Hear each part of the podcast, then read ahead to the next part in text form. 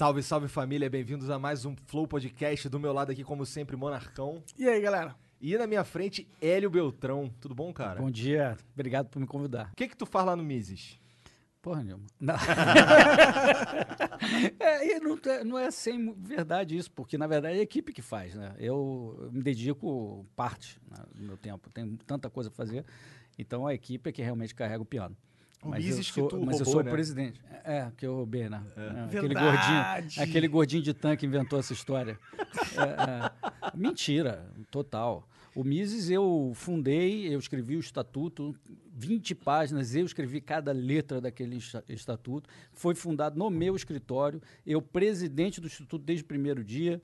Eu, presidente do conselho, que eu estabeleci um conselho que eu achei importante em termos de governança, para você ter uma. Não sei se vocês conhecem como funciona instituto, associação, Não, não mas eh, geralmente vira um assembleísmo danado, porque cada membro tem um voto, e aí você tem a diretoria. E a diretoria tem que fazer o que o- Fica- os membros. Então eu coloquei ali no meio um conselho de administração, que é quem realmente direciona o instituto. E eu também sempre presidi desde o início. Então não sei que exatamente o que eu roubei. Instituto, em tese, não é de ninguém.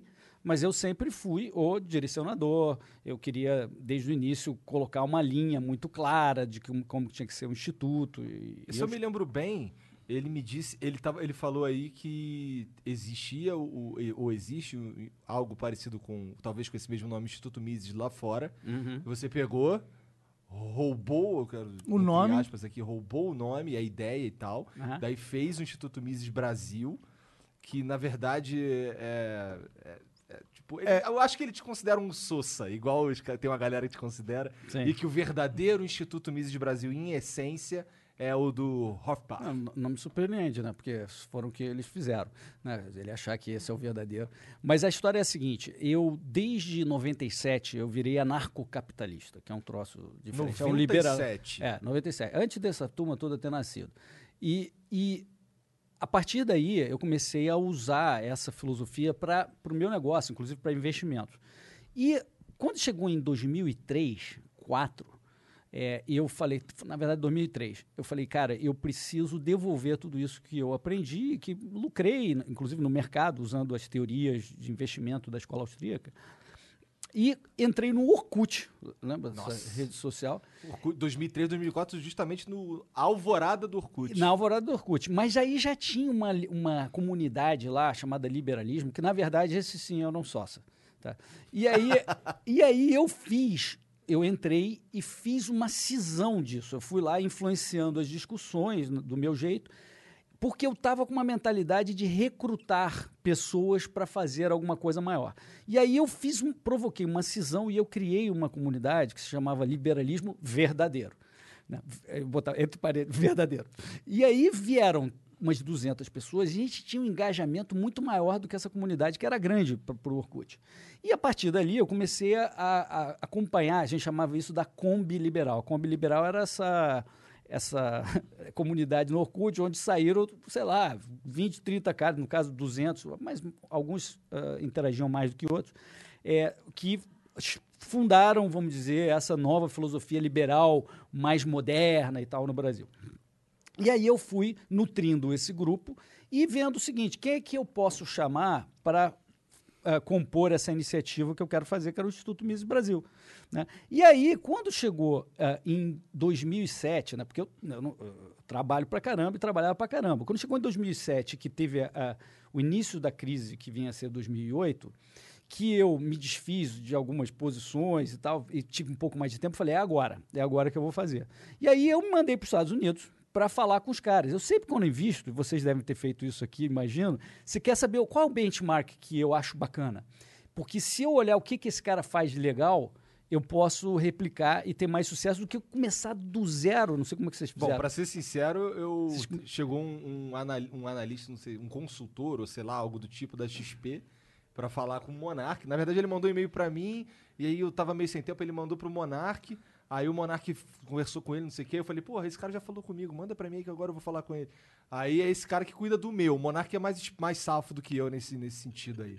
É, eu. Mas muito pouco. Eu só entendo mais ou menos como o mercado. Eu, na verdade, eu, eu sou muito bom de achar e de entender o que o mercado vai sentir Aham. com o cenário das notícias. Eu acho que eu sou bom em fazer isso. Mas o formato que vocês adotaram é um formato que vocês devem ter olhado, pô, quais são os, o A gente pessoal lá o Joe fora Rogan, aqui? né? A gente tem um cara que é o Joe Rogan, que é o. É o Rogan, perfeito. Você conhece o Joe Rogan? Claro, muito. Você- você já assistiu o podcast dele? Sim, claro. Ah, porra, muito massa. A gente copiou ele. Então, ele inclusive tem o SM7B, Sim, sim. que é esse É, a gente microfone aqui. copiou ele. Que foi por isso que a gente copiou esse Ah, é dele que vocês ah, Então, por- esse é o benchmark de vocês. Sim, sim. Então, eu falei que eu prefiro ter um benchmark para eu balizar o que eu quero fazer. Aí eu tin- tinha o Mises Institute nos Estados Unidos, que eu admiro, é, um grande, é a minha grande inspiração. Aí me mandei para lá, para os Estados Unidos, em 2007, antes de fundar o Instituto, que eu fundei em novembro de 2007, eu fui em julho.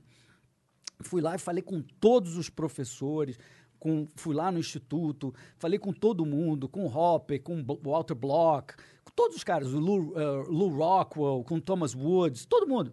E falei, olha, pessoal, Em eu tô... 2000 e... 2007. É, é impressionante você ter esses contatos, né? Não, eu não tinha o contato. Eu, eu liguei, é que nem vocês ligarem pro John Rogan e falar, cara, eu quero ir porque eu admiro você aí, eu quero ir aí conversar contigo, ver o que, que você E faz. os caras responderam? Isso- Responderam. Isso, é impressionante. Responderam, porque eu, quando mandei o e-mail, eu já falei, cara, eu sou maníaco. Eu já mostrei logo que eu era maníaco do que eles faziam. Entendi, entendi. Então isso faz diferença. Faz sentido. É, aí, cara, e- aí, aí quando eu falei, eu vou, eu quero fundar um instituto sem ligação com vocês, não quero nada de vocês, nem nada. Vou dar um nome de Mises também. O que, que vocês acham? Os caras falaram, porra, do cacete, faz mesmo, entendeu? Aí eu fiz mesmo. Né? Por isso que eu fiz o, o- o instituto. E aí, em novembro, eu fundei e eu chamei esses é, amigos do, do, do Cogos, na época, que estavam lá, e outras pessoas, para fundar, assinar a ata de fundação e fundar o Instituto. Mas tudo eu que fiz, eu que fui lá, eu que escrevi o estatuto, era no meu escritório. E, inclusive, um desses três que são amigos dele, eu chamei para trabalhar no Instituto, para me ajudar a ser assim, meu braço direito ali, para tocar. E com o tempo isso não funcionou. E por mil motivos, e aí, num determinado momento, eu mandei ele embora, e aí começou a crise. E aí começaram essas acusações malucas que eu preferi não responder na época, que eu achei tão bizarro, ah, mas já que estão falando essas coisas aí recentemente, é, obviamente é importante Tem que eu ter uma esclareça. réplica. uma- É, é, esclarecer, né, cara? É, sim, é, eu tava com a impressão que tu tinha roubado mesmo a parada. Tá vendo? Se eu não tivesse respondido. Porque eu passei cinco anos sem responder essas acusações. Uhum. Cinco anos. Na, na verdade, a gente teve o, o tweet. Quando eu mandei embora, eles pegaram é, ele, que eu quero dizer, não Cogos, né, esse que trabalhava com os irmãos que tinham alguma ligação com o Instituto, pegaram a senha de recuperação do Twitter e roubaram o nosso Twitter. Pegaram a senha do, do YouTube, levaram o YouTube também.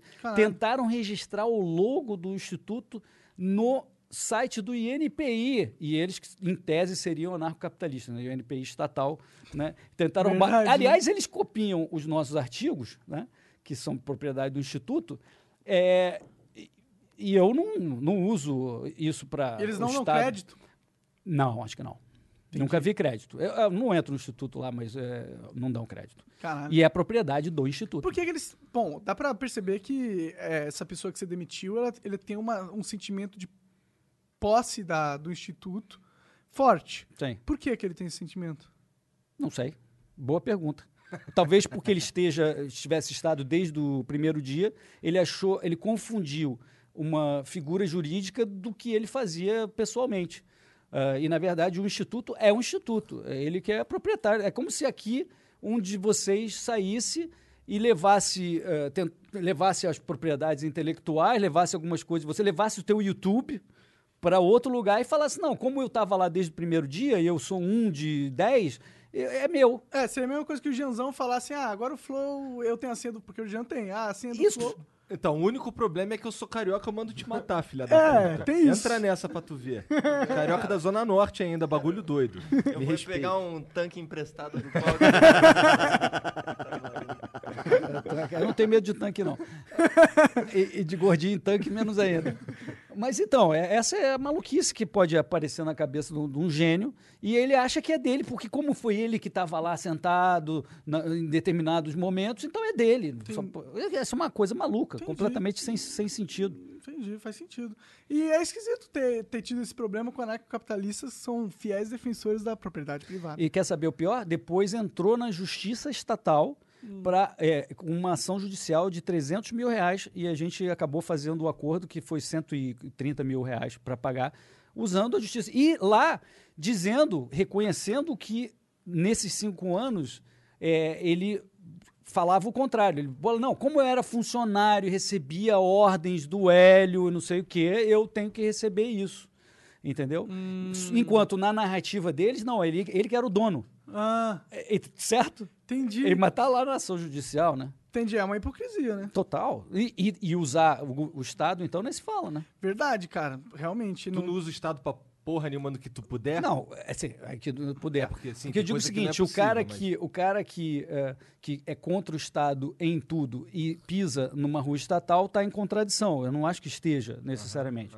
né? Agora, é, você ser um cara que se diz puro anarcocapitalista, que diz que você ah, era dono do instituto, né? então que eu teria roubado, e depois entrar nessa justiça estatal para pegar encargos trabalhistas que você sempre abominou, Entendi. é isso que eu acho que É, é. isso é meio bizarro. é isso que é Esse bizarro. combo é bizarro Esse mesmo. combo é totalmente bizarro. Ainda entendeu? mais vindo de me parece que esse cara ficou muito puto contigo, ele só queria te fuder a qualquer custo. eu Ou acho. também tava precisando de grana, né? Não, eu acho que é, é sentir o seguinte: não, ah, me tirou, significa que o que ele faz é espúrio, não é o original que eu. É, Envisionei. é, é, exatamente. Talvez aqui no programa, você está citando o exemplo dele sair correto, é, é, com as senhas, não Aham. sei o quê. Assim, não, eles passaram a falar um troço diferente. Sei lá o quê. É, Achou na cabeça dele. Não É, é que não é mais. Ele é traidor. Então eu vou levar o original debaixo do braço e vou. e um pouco, é um pouco dessa paranoia, assim. É sério. Caralho, pouco bizarro. É bizarro, mas é o que há, não? Entendi. É, tem um argumento aí, talvez, do nome ser universal, né? Mises. Ah, o nome qualquer um pode fazer. Pode usar, pode Agora, criar um Instituto, Instituto Mises, Mises. Instituto Mises Brasil não pode fazer. Pode fazer o Instituto Mises ah, América do Sul. Pode, pode fazer o que quiser. Entendi. Freedom to the people. Entendeu? Não, agora só mudou de pessoa, agora é o Rothbard. Ah, Agora exatamente, é que é um herói nosso, né? Inclusive eu coloquei no logo do nosso instituto. Né? É, tá lá, o Rothbard e o Mises. Né? Entendi. Aí eles pegaram, não, então como a gente não pode usar Mises, Vamos pegar o segundo melhor, talvez. na cabeça dele sempre foi o, o melhor. O melhor. Rothbard- É, então sempre teve essa coisa de, o- na origem, tipo, quem é o melhor? É o Mises ou o Rothbard? Eu sempre vejo os dois como grandes heróis, né? Mas eles sempre achavam o Mises, não, Mises menos. Mises é mais Mas, mas é, socialista. eu que quis criar o instituto, eu botei o Mises também. Sim. E aí eles falaram, não, por isso, tá vendo? Você é um traidor também, porque você gosta do Mises. Traidor do quê, exatamente? De uma ideia é, purista, Da cabeça deles. da cabeça deles. Entendi. É, esse é o ponto. É bizarro, né? Eu acho que é só triste que teve que rolar essas acusações aí que tu roubou a parada, né? Eu acho que até se ele quisesse entrar na justiça pra pegar os encargos trabalhistas que na cabeça dele era devido e a justiça a- concorda com ele, eu acho que é ok. Se tu- Tá no é, direito O ponto dele. não é esse, o ponto, O é, ponto é é você fazer isso enquanto falar que o cara Todo roubou pacote. a tua ideia, sendo que você na justiça admitiu recebeu por ser um trabalhador Isso. associado, não o, o dono. Você, Isso. A justiça, a justiça comprovou, você pagou, o instituto pagou uma grana pra ele que verificou que ele era um funcionário. Isso. Então, então, eu acho que ele pegar e falar que você roubou o instituto Como? é um Não tem lógica, esse é o ponto em é, discussão. Sim, sim. É um, é um argumento bem é, pobre, né? E, e raso e talvez até mesquinho. Gostei da terceira qualificação. Sim. Cara, o que que, o que eu não sei exatamente o que que o Instituto Mises Brasil faz. É. A gente divulga ideias de liberdade, basicamente, ah, em estudos, em livros, em conferências, em, em, ah, eventos, em, em podcast, em tudo. né? A gente faz parecido com o que vocês fazem, mas tudo relacionado à, à liberdade, né? É, economia, direito, filosofia política, ciência política, todo no entorno da liberdade é o que a gente se dedica. Porque a gente acredita o seguinte, que não existe nada mais nobre e eficiente do que nós buscando os nossos ideais de autorrealização livremente, sem interferência indevida de terceiros, que dizem o que, que você pode ou não fazer aqui. Ó, tô com essa porcaria aqui, talvez eu não precisasse estar aqui com esse negócio andando pela cidade, sei lá. É, talvez isso Você seja um exagero. com isso porque você quer uma coisa. Agora, você andar com isso porque mandaram é E foda. senão te coloca numa, numa jaula, É. entendeu? Aí se você resistir, pode te dar um teco. E o governo de São Paulo tem sido bastante autoritário nesse quesito, né? Totalmente. Assim, eles têm uma teoria, né, de que você anda na rua é, e- e- ali sem máscara, sozinho, longe de todo mundo. Não, esse cara aí é um filho da mãe que tem que ser pego que está transmitindo o vírus. Mas milagrosamente, eles acreditam num vírus que para na porta do supermercado. Ele não entra dentro do supermercado, onde está um milhão de pessoas por metro quadrado, entendeu? Sem máscaras. né? Então, esse é um vírus que eh, ele não obedece. Ele obedece, na verdade. O Estado não entra no supermercado, na mercearia. Né? Porque senão manda prender o vírus, porra. É, é verdade, eu esqueci desse É, é, Como é que eu me confundi disso? Com detergente. É, e quando na verdade o supermercado deve ser o, a, a maior fonte de contaminação hoje em dia do, do coronavírus, né? É, Disso dizem e as interações casas, interfamiliares. casas e a É. própria casa, né? E, e possivelmente supermercados, claro. Ah, mas não tem jeito, as pessoas têm que comer, né? É, Tem que comprar comida. ma- mas eu te garanto o seguinte: tem muito menos contaminação na rua dessa pessoa que eles prendem. Com certeza, com certeza. E tu, se- e tu tá metido nesse lance de, de, de coronavírus aí desde o começo, né? Eu tava contando pra gente aqui antes de começar o lance da hidroxicloroquina, Aham. que tu falou que tinha uma, uma, uma origem interessante e tal, mas que tu foi parar no meio de uma discussão aí dos, dos É bolsonaristas e dos, dos anti-bolsonaristas, porque, porque depois que você já tava estudando a parada, pelo que tu falou, que os cara, que o Bolsonaro foi falar da hidroxicloroquina, e aí os, os bolsominions começaram a te apoiar e os caras começaram a te odiar. É, conta, conta essa história. Você, É. você era um, um, é, proponente da hidroxicloroquina desde o começo, é isso? Então, por quê? Ah, quando chegou em janeiro, começou a pegar a coisa na China, eu que sou um cara muito estudioso, que fica lá lendo as coisas, estava preocupado. Esse negócio pode chegar no Brasil, vai chegar no Brasil, como é que fica a minha vida, da minha família, do- do- da minha cidade, etc., do Brasil? E comecei a ler que nem um animal. Li de tudo, tanto que na minha coluna da Folha, do dia 5 de fevereiro, eu falei, comprem máscaras N95, que eu comprei Uma caralhada bateu pra lá atrás. É, porque eu falei, vai subir o preço, o governo vai tentar tabelar o preço ou confiscar, você vai ficar sem, esse negócio vai chegar e os profissionais de saúde do mundo usam esse modelo. Não vai, o cirúrgico ah, ajuda, mas esse aqui é o que realmente. Eu fiz uma coluna para dizer isso, galera, acorda.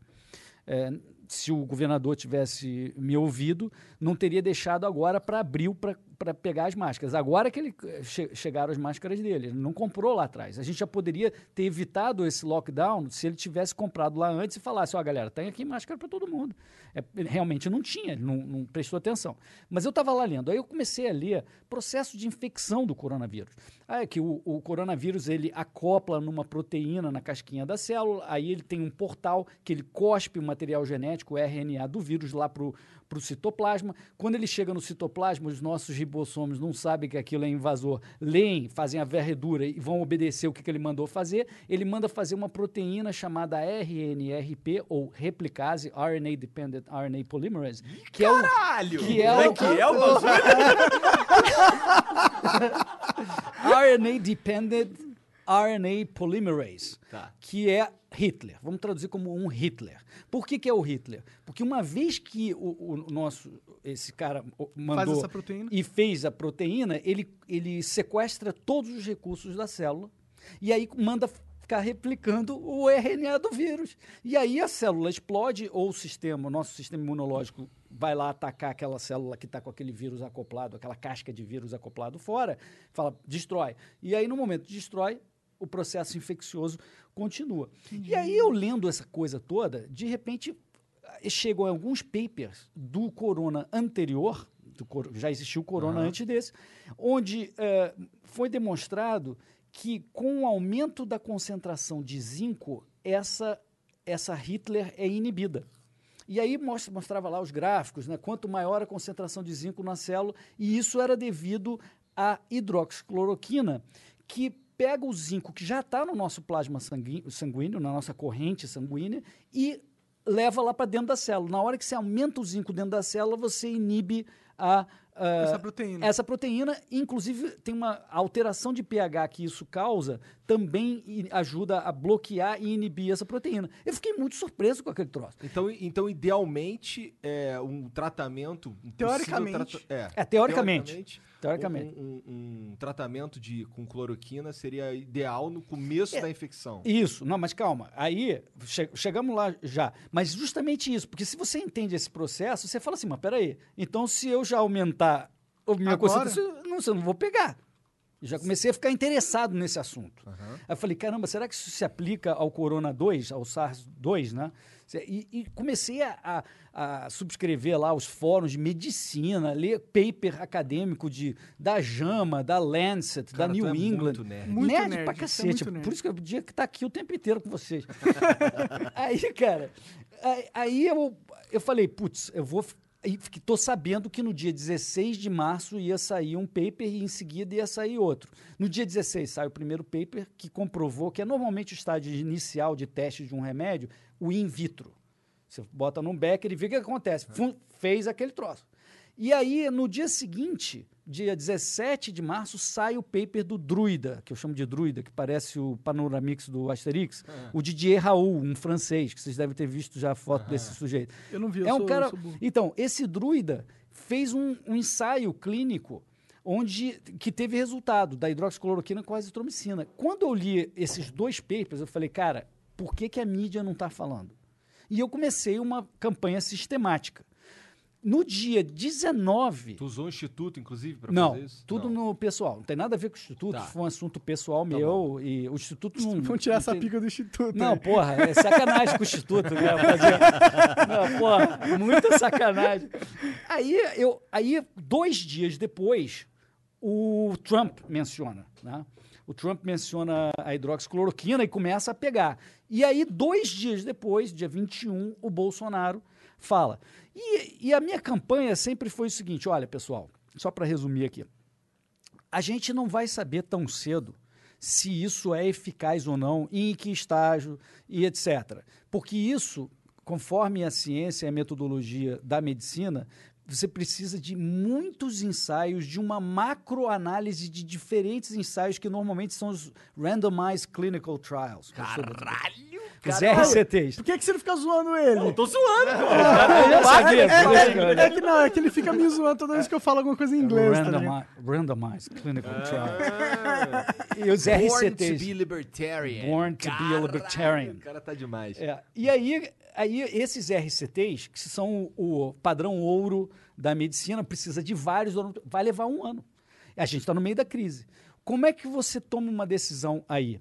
Você pode usar a- a- a- uma análise bayesiana, que é de estatística, ou você pode ser um humanista, que diz o seguinte: dadas as evidências presentes, atuais e potenciais, que ainda são anedóticas, estudos preliminares, estudos in vitro, outro ensaio, não sei como, dados os benefícios potenciais e dados os danos potenciais da hidroxicloroquina, que eu vou falar já, isso deveria ser adotado ou não? Entendi. E quais são os danos da hidroxicloroquina? 5 bilhões de pessoas já tomaram hidroxicloroquina. 5 bi. Nos Estados Unidos, que nem malária tem, no ano de 2017, que é o último ano que eu verifiquei os dados, 5 milhões de americanos tomaram. Pessoas saudáveis do mundo inteiro, quando vão para uma região de malária, tomam profilaticamente, preventivamente. Os danos colaterais, todo remédio tem, no caso da hidroxicloroquina, são plenamente conhecidos. Então, se o médico que te conhece, e sempre nunca se automedique e sempre consulte seu médico. Mas o médico te conhece e fala: ah, você não tem um, aquele coisinha no coração que pode dar um problema, nem tem 95 anos, então você poderia. Então, essa é uma droga recomendada pela OMS há 70 anos, quer dizer, não recomendada há 70 anos, existe há 70 anos, recomendada como super segura pela OMS há várias décadas. Ah, Então, qual é, na hora do que você faz o balanço de potenciais benefícios contra potenciais danos, e eu fiquei nessa campanha. Fala, cara, dado isso, você tem que adotar. Dado isso, você tem que adotar. Muita gente confundiu dizendo que eu estava sempre falando que era eficaz. Não era bem esse o meu ponto. Mas a minha briga é essa. Até que, no fim de março, o FDA aprovou isso para hospitalizados, que não é exatamente bem cedinho, como a gente faz no Tamiflu. A gente sabe que no Tamiflu tem que ser logo no terceiro dia de sintomas, senão não adianta. Vocês já ouviram falar isso? Já. Então, mesma coisa a hidroxicloroquina, a hipótese. A hipótese é que a hidroxicloroquina seja também nesse nível. Mas não importa, o FDA soltou um comunicado dizendo, dados os benefícios, dados os danos, pode.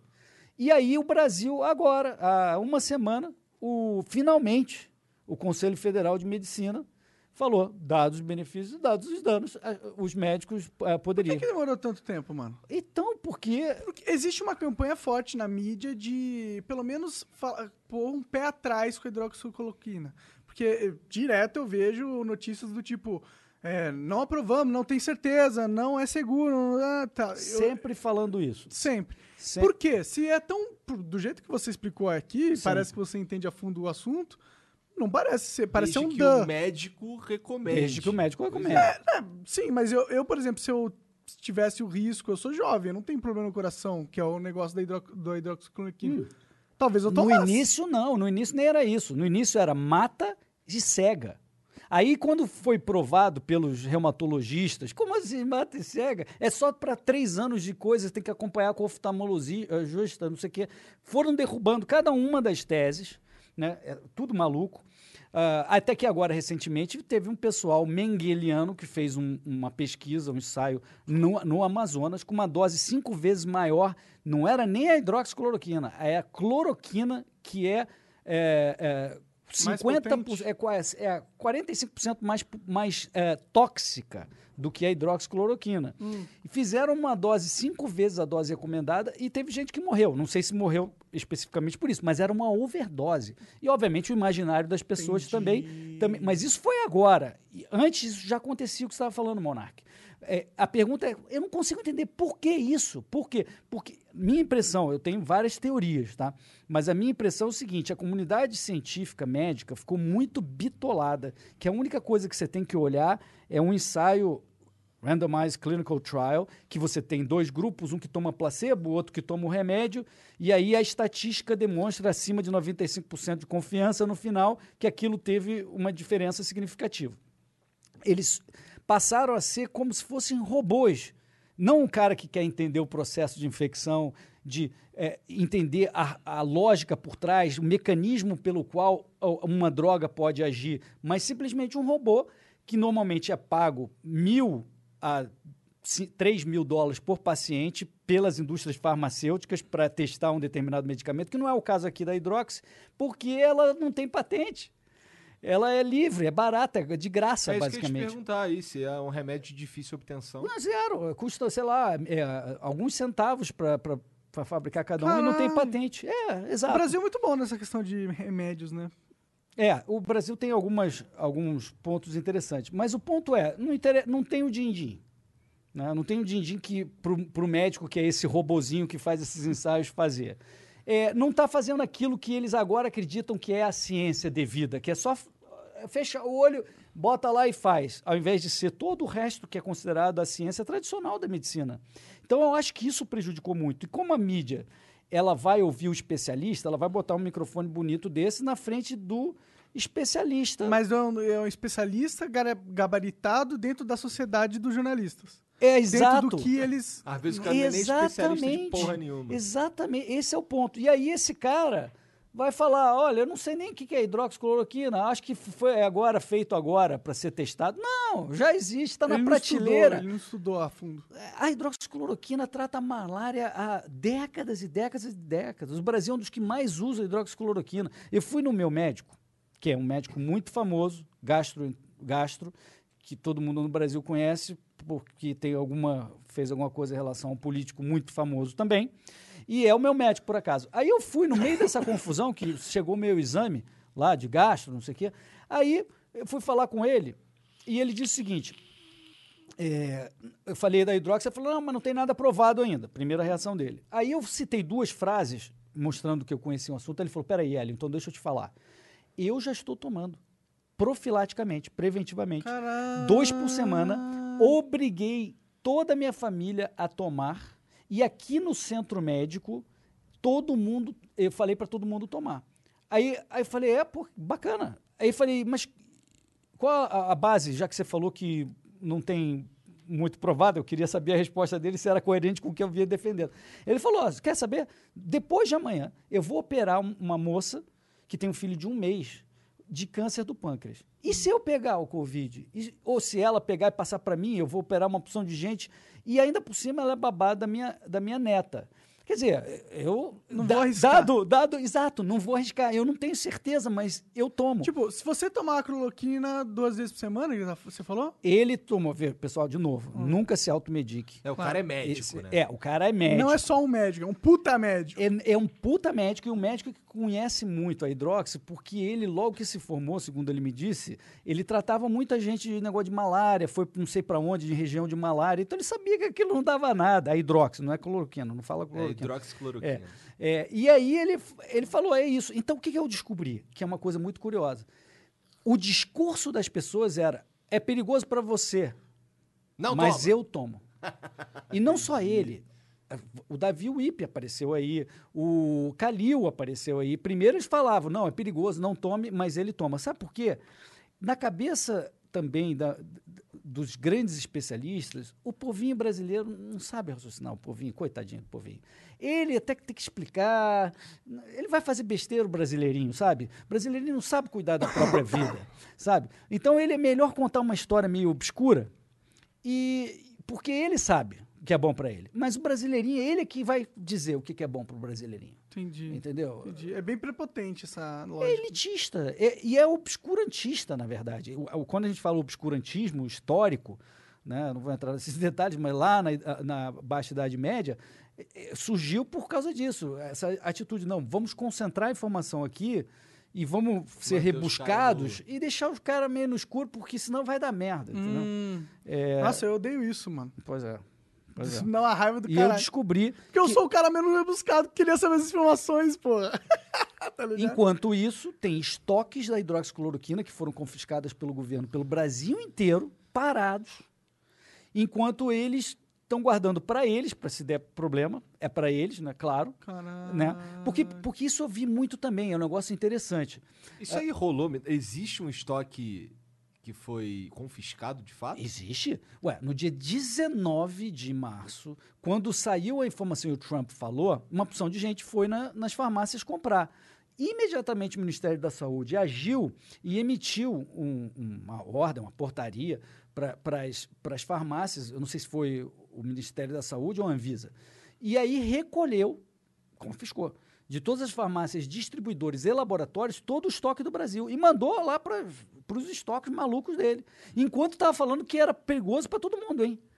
Isso é muito perigoso, mas eu tenho aqui para gente. Entendeu? Mas é uma quantidade cavalar que dá para atender assim, Milhões de pessoas? milhões de pessoas, milhões. Então- Mais de um milhão de Então pessoas. talvez tenha um motivo que não seja só pra eles, guardar pra eles, né?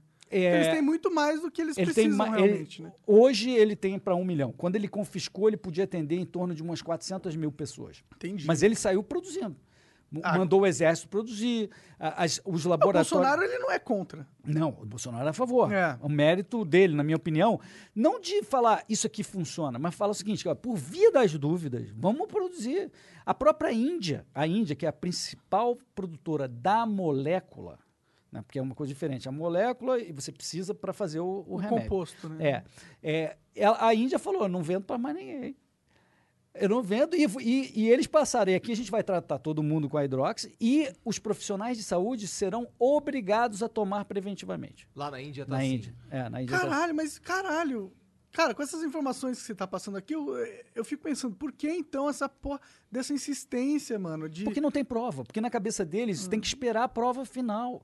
Você entende o mas, problema? Mas é que, tipo, você explicando é tipo um dan, vai aumentar minha quantidade de, de, de zinco e é isso. E é isso que eu preciso. É, não, mas eu- ninguém eh, não se comprovou que é isso exatamente. Entendi. É isso que está na, na cabeça. O que você sabe é o seguinte: tem uma opção de ensaios mostrando que melhorou. O ensaio do DJ Raul, um médico lá em Upstate New York que percebeu e começou a tratar cedo, conseguiu no, em 1.500 pessoas, ele teve, sei lá, duas mortes, muito menos do que todos os outros. Então você tem uma série de evidências em vários lugares que mostram que tem um grande. É, é promissor que tenha eficácia, é muito promissor, mas o médico careta vai falar: não, não tem prova. A prova vai vir daqui a um ano. Porra, cara pálida, a gente está aqui no meio da pandemia. Você tem que fazer um julgamento. É isso que você falou. Para mim é óbvio que o julgamento é positivo.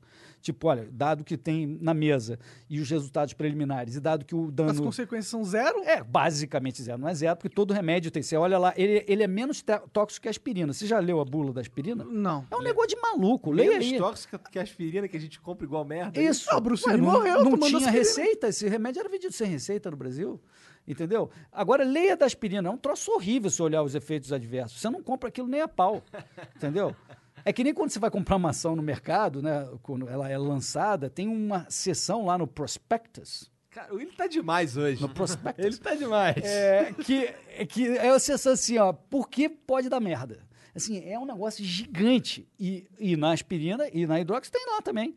Mas na prática, recomendado como seguro, todo mundo usa, É porque é profilaticamente. 0,1% de chance. E num caso conhecido, entende?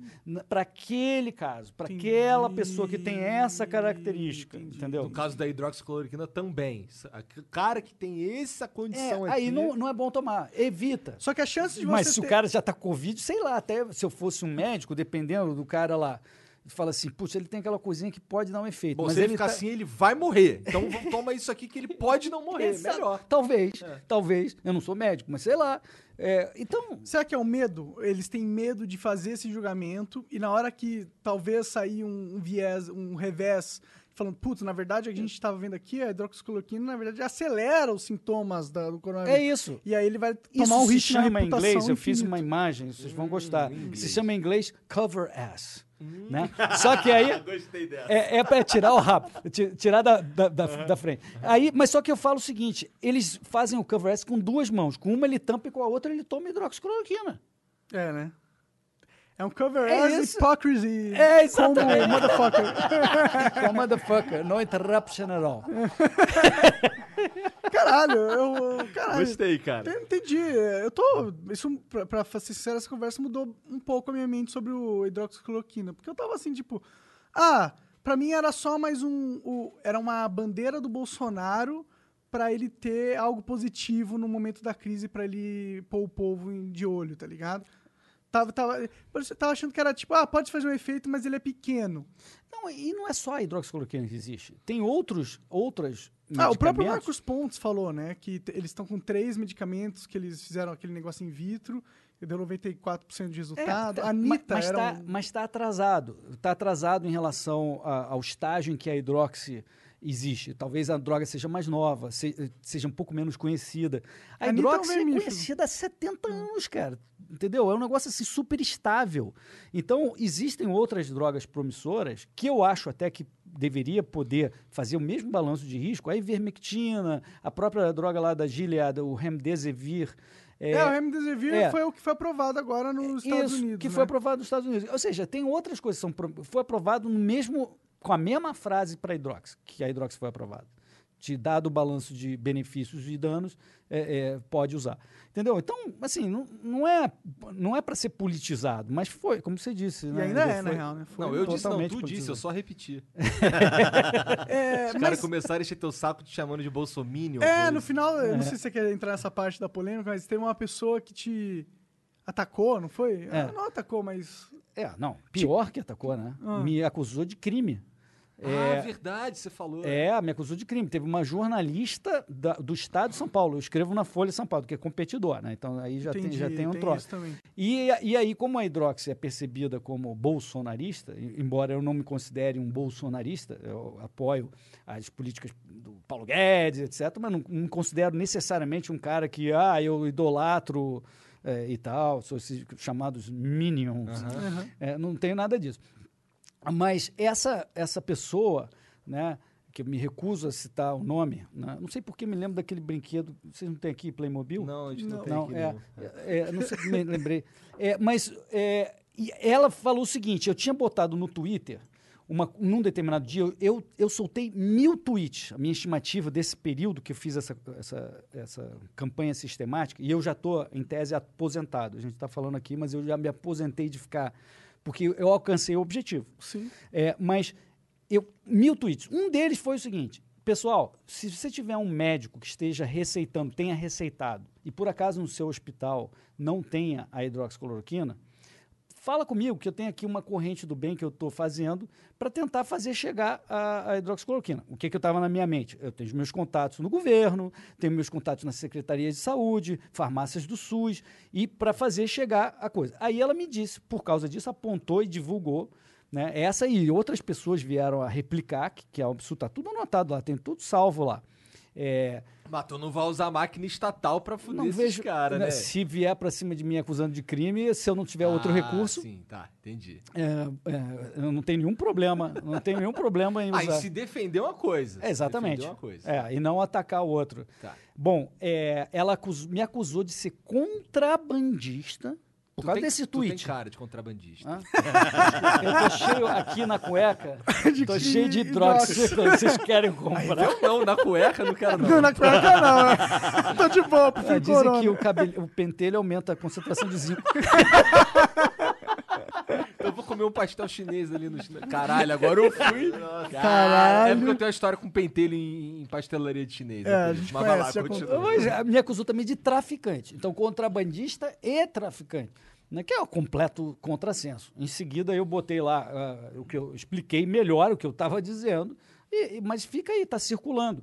Então, obviamente, eu vou ter que responder, porque senão, lá no futuro, vão olhar e falar assim: "Ô, o que, é- que, que é isso aí que falaram que você Era traficante é, traficante, é, e contrabandista de. Contrabandista como? Vende da farmácia, não tem nenhuma proibição. Depois do dia 19, quando eles confiscaram, eles passaram a exigir receita. E também, como tinha tudo confiscado, demorou para os laboratórios começarem a repor. Então é difícil de achar.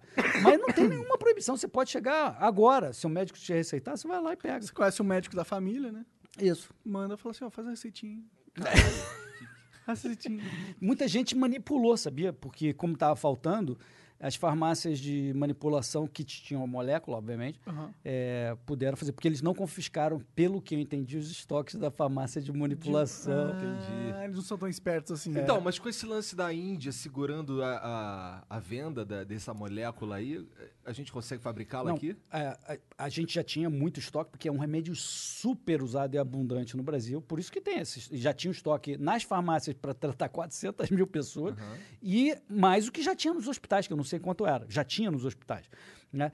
É, a gente consegue, por causa disso, e também porque, assim como o Bolsonaro fez, outros governos também fizeram, foram todo mundo lá beijar a mão do Modi lá na Índia para pedir, libera um pouquinho para mim. E ele liberou 600 quilos eh, de moléculas para a gente fazer mais. Então, fizeram, estão fazendo, não sei. 600 quilos dá pra fazer remédio pra caralho. Para cacete. É, 600 quilos Eu de faço a menor ideia de quanto remédio isso faz, mas É, também molécula não. não, É. deve ser não, coisa mas deve muito ser muito grande ou remédio. pesada, né? É, Uma molécula não deve ser nem grande ou Pois pesada. é, pois é, então deve dar pra fazer pra caralho. né? Interessante. Então, foi todo mundo lá pedir, ele liberou. Ele liberou para alguns, pra alguns governos. né? O Trump fez um fuzuê danado para conseguir e agradeceu, teve até contrapartidas e tal. Eu não sei qual a contrapartida que o Bolsonaro deu lá, mas conseguiu os 600 quilos. É, não sei. O Brasil deve ter alguns. Deve ter bastante contrapartida aqui nesse Nossa, país. esse corona tá foda mesmo. Tô doido pra passar essa parada aí, tá atrapalhando demais a vida de todo mundo. É. Cara. E tem, tem várias. E o pior é que, assim, é, o, que me, o que me deixa mais puto é exatamente o lance de politizar a saúde dos outros. Hum. Tá ligado? Igual eu tava falando aí, pô, tu tava falando de hidroxi, hidroxicloroquina, de repente tu virou bolsominion, Pois é. né?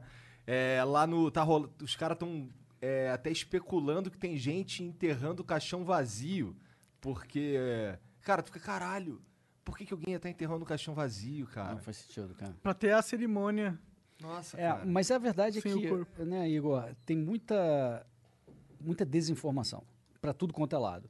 Mas eu acho, se você puder entrar nisso, cara, Você pode que é um entrar que negócio que quiser, me ele. deixa louco. Ih, Igão, calma aí, Opa, cara. tá- É, Dá esse livro pra ele. Tá bom, quase onde você. Acho que eu entendi, por isso que ele gostou do livro.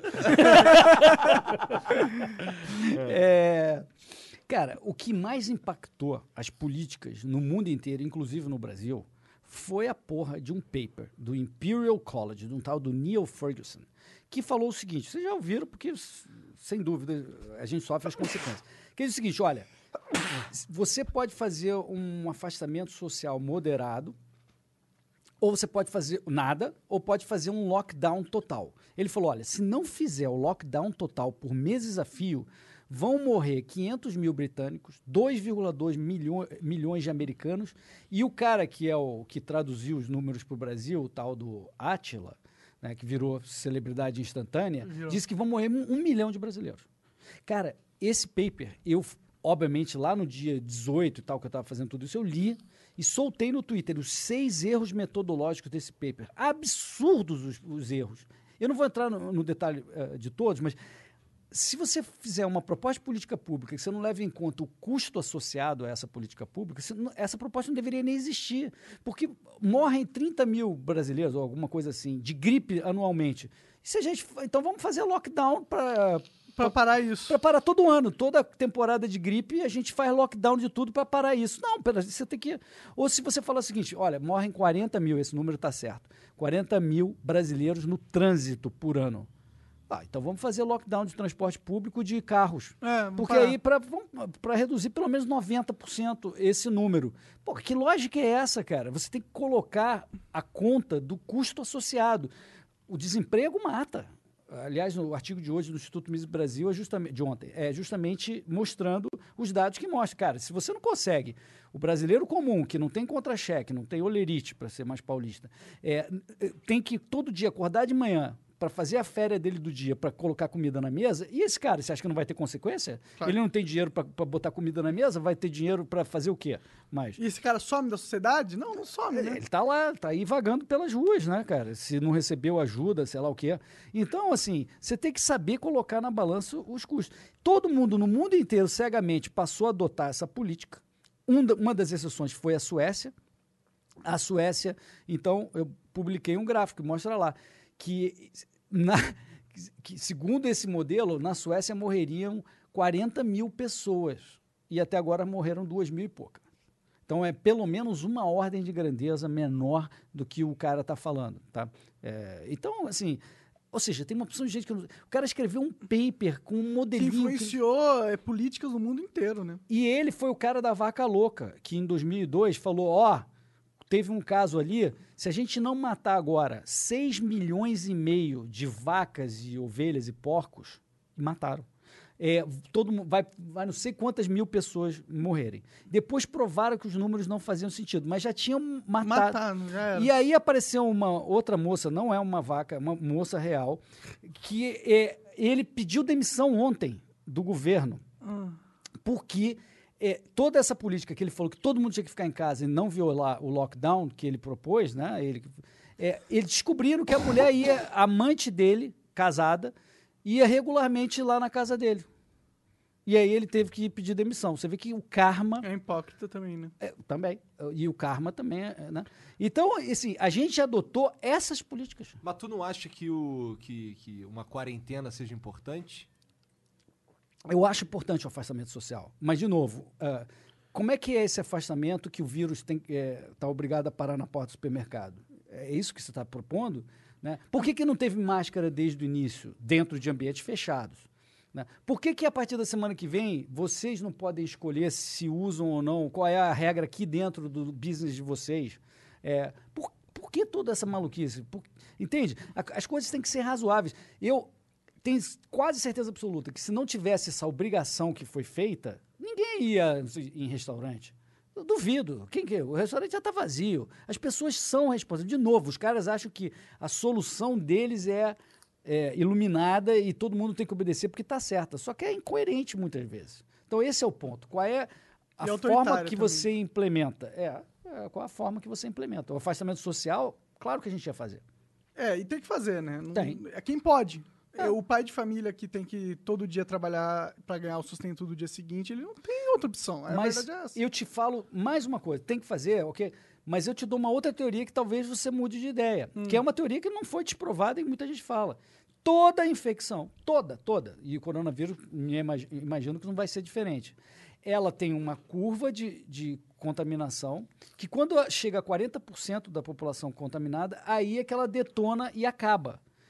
Porque senão você falado que era 70% esse número aí, Não, de, é- imuniza- de pessoas quando, imunizadas. Quando chega a 40, você já tem um bloqueio gigante que o negócio já entra. Já não vira de- pandemia Depois mais. você vira. Depois você chega nos, set- nos 70, Aham. porque você, a curva continua. Mas quando chega nos 40, ele já. Já não é mais tão Inverte. impactante pro sistema de ele, saúde. ele inverte, a curva inverte.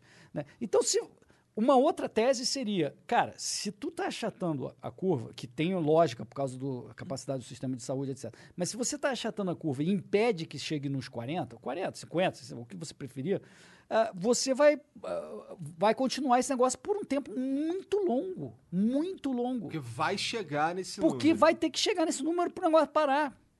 Então, O problema é que ele manda pra UTI muito rápido. Então, né? essa, essa que é a questão. Né? Como é que você dosa isso para que não é, é, lote o sistema de saúde? Mas né? acho que não foi essa a lógica que fez eles implementarem, pelo menos, essa, é, essas medidas de lockdown. Sim, é, de novo, mas baseado em premissas que. Só que você acha que o remédio, a errados. dose foi overdose. Foi overdose. Na minha opinião, foi overdose. Mas ninguém sabe nada. Porque o contrafactual, o que teria acontecido, a gente não sabe. O que a gente vê é um país como a Suécia, que não teve problema.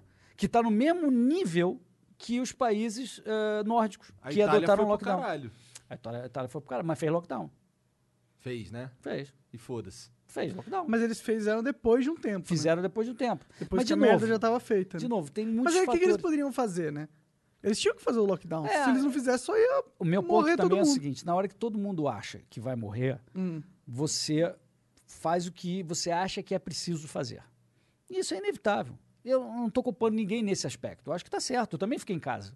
A gente acha que é esse a questão. também. Eu, não quero pegar. Ainda estou em mas, casa. Mas tem ângulo. Meu ponto é: tem ângulo para você entender outras dimensões que, por exemplo, eu acho que é bem possível que já tenha 30 milhões, 40 milhões de brasileiros já pegaram. Que já, talvez a gente já tenha pegado.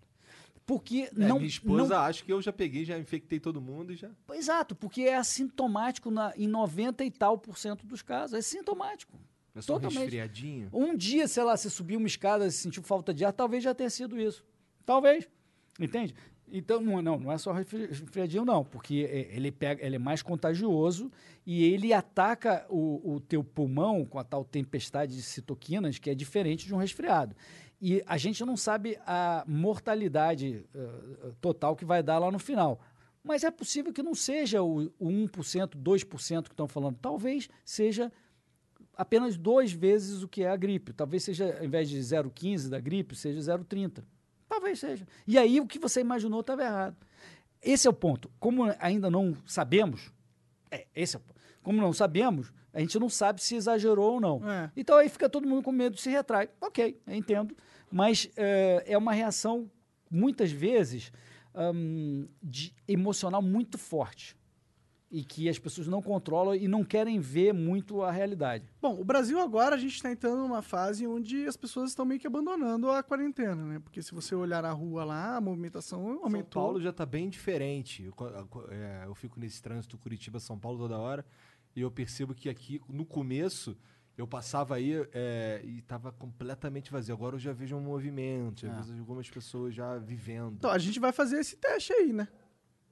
se realmente O é. da imunoglobulina? Não, a gente vai fazer o teste se Ah. é realmente uma, uma doença catastrófica ou não, porque é o que a Uhum. gente está correndo risco. Porque se a, a gente está aumentando agora o. A, saindo realmente da quarentena, esse é para onde o Brasil está indo, pelo que eu vejo, e a, a, a progressão da doença aqui ainda está nos estágios iniciais, né? A gente não desceu ainda o número de progressão de mortes e de infectados. Então, Então, a- aí a é gente que vai fazer tá. um teste aí. Bateu um recorde aí, acho que ontem. É, mas 600 é de Mas- números acumulados. é, é. É, Tá. é assim, números que eram de, de, De vários outros dias, eles é. só registraram O- A curva de São Paulo, se você fizer um filtro adequado estatístico de 15 dias de atenuação para não pegar essas variações diárias que podem estar erradas, já, já embicou. Já. Já. Mas isso não quer dizer, de novo, depende da estatística. Pode ser que tenha dado atrasado de novo, aparece, sei lá, um. E outra, quanto- vamos ser sinceros. Os cadáveres lá com pedra É. enterrado, sei lá. É, que- é. E se a gente entrar na Pô, teve questão. uma história engraçada, rapidinho. Teve- não é muito engraçada, na verdade, mas ela é peculiar. É, teve um hospital, não sei aonde, minha esposa que estava vendo mostrou a notícia, que deu uma pessoa como morta, uma senhora, e aí quando a família foi verificar o caixão, a- o corpo que estava ali não era da, da, da, da morta lá, da, da, da suposta morta. E aí começou uma corrente de um monte de gente querendo abrir caixão para ver se era o cara mesmo que, tava- doido, cara. Doideira, doideira. As pessoas tudo já demora, né? Porque o processo, como tem muito, os processos estão esquisito devagar. E aí depois descobriram que a, que a vovó tava viva, cara. Caraca. Que doideira, Pô, cara. que boa notícia, então. É uma boa notícia, mas é, mas imagina, todo o estresse de puta merda, velho, morreu. Abri sem caixão, vi vários corpos. Não, não, não, não. Só Ele- assim, não? assim, é- é- essa família abriu o caixão e isso aqui não é minha véia, não. Cadê minha véia? Caralho. E aí, quando foram caçar a véia, tava viva. Que Olha isso, cara. Que Que doideira. louco. É porque quando. Aparentemente, quando você é, é, tá diagnosticado com Covid-19, tu, tu entra lá e ninguém visita. Tu fica lá e Sim. acabou. E aí eles, o contato que eles tinham com, com, a, com, a, com a senhorinha era nenhum. E aí descobriram que ela tava viva, cara. Que é uma boa notícia, mas, porra, teve todo o estresse. de- Dos caras querendo abrir os. E aí os agora tem uma galera, uma onda de uma galera abrindo o caixão pra ver se é o morto certo, cara. Cara, você sabe. o Jean tá rachando ali. tu mete um cadê minha véia? Cadê minha véia? Cadê minha verba? Mas um, um ponto que eu acho importante a gente é, é, analisar é que a gente não tem tantos testes sendo feitos aqui no Brasil. Uhum. É, então, a gente realmente não tem noção de como realmente está a infecção aqui. Tá ligado? A gente vê, fala que. Nenhum tem- lugar foi assim, não teve tanto. Sim, mas no Brasil, comparado aos Estados Unidos, que tem, sei lá, quantos milhões de testes os caras já fizeram, ou na Coreia do Sul, Uhum. né? A, a nossas estatísticas são muito mais pobres. É, são, muito piores. mais mas mesmo na parcas. Coreia do Sul foi menos de 10% da população, 5%. É que eles controlaram rápido ali. É, é que esse tipo de coisa tem que ser feita por amostragem estatística. Se você fizer direitinho, Uhum. na fronteira de transmissão certa, uma amostragem estatisticamente equilibrada, você não precisa testar todo mundo. É, para você saber onde está, onde está havendo a fronteira, quantas pessoas. Mas ao mesmo tempo, se são- você tem uma maior, uma maior quantidade de testes, você tem um número muito mais preciso, né? É, é como fala em estatística, se a amostra é maior, você melhora a precisão. E eu acho que pela falta de amostragem aqui no Brasil, a nossa precisão é, pa- é parca, na minha opinião, assim. E a gente tem que tomar cuidado de achar que a gente realmente está num processo da doença agora no Brasil e, na verdade, a gente está em outro, tá ligado? Uhum. E, e essa é, na verdade, a minha maior preocupação atualmente, porque eu não, eu não acredito nesses números, cara, que a gente vê na mídia aí. Pois é, tem número para tudo quanto é lado. É. E- mas tem gente que acredita para cima, tem gente que acredita para baixo. Eu acredito pra cima, cara, É, bom, sinceramente. É, tem motivos para ser para baixo também. É, porque os estados ontem, o governo passou aquele pacote para os estados. Uhum. né? É, tem dois ou três critérios lá para você receber, mas um deles é número de casos de Covid. Então tem um incentivo para a galera, Entendi. entendeu? Entendi. É, sabe? Pode assim, ser. tem- Mas é que, tipo, se alguém morre, tá ligado? Aham. E você não fez o teste nela pra saber se ela tinha Covid ou não, como que você vai colocar essa Não, pessoa eles estão fazendo o teste. A pessoa em que todo morre. mundo que morre? Pelo que eu No Brasil entendi, todo? pelo que eu entendi, morreu, o cara tá fazendo o teste. É. É. Ah, então. Esse É. teste é um ou, teste complexo? ou, no mínimo, o médico que acompanhou, ele, ele vai dar uma opinião na causa da morte, quando ele faz lá o, o- o atestado, que vai para o cartório, e tem tal, a famosa última linha, que eles chamam. Na última linha, ele bota a causa primária, que, Da causou a morte. Então, a opinião, se não fez o teste, a opinião do médico que acompanhou o quadro é, é a, que, é a que vai ali. Entendi.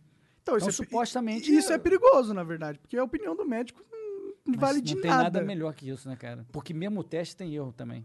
Tu- tudo bem, tudo bem, mas, mas é, isso vai de encontro ao ponto que a gente realmente não tem certeza dos números aqui. E eu tendo a, sempre quando pensar no Brasil como instituição capaz de ter um processamento bom de dados e de fazer uma coletagem boa, eu não tenho uma boa impressão do Brasil, tá É, ligado? não, tem- tem- em parte você tem razão, sim, eu concordo. O que eu acho que é impressionante é que as curvas são todas quase idênticas no mundo inteiro.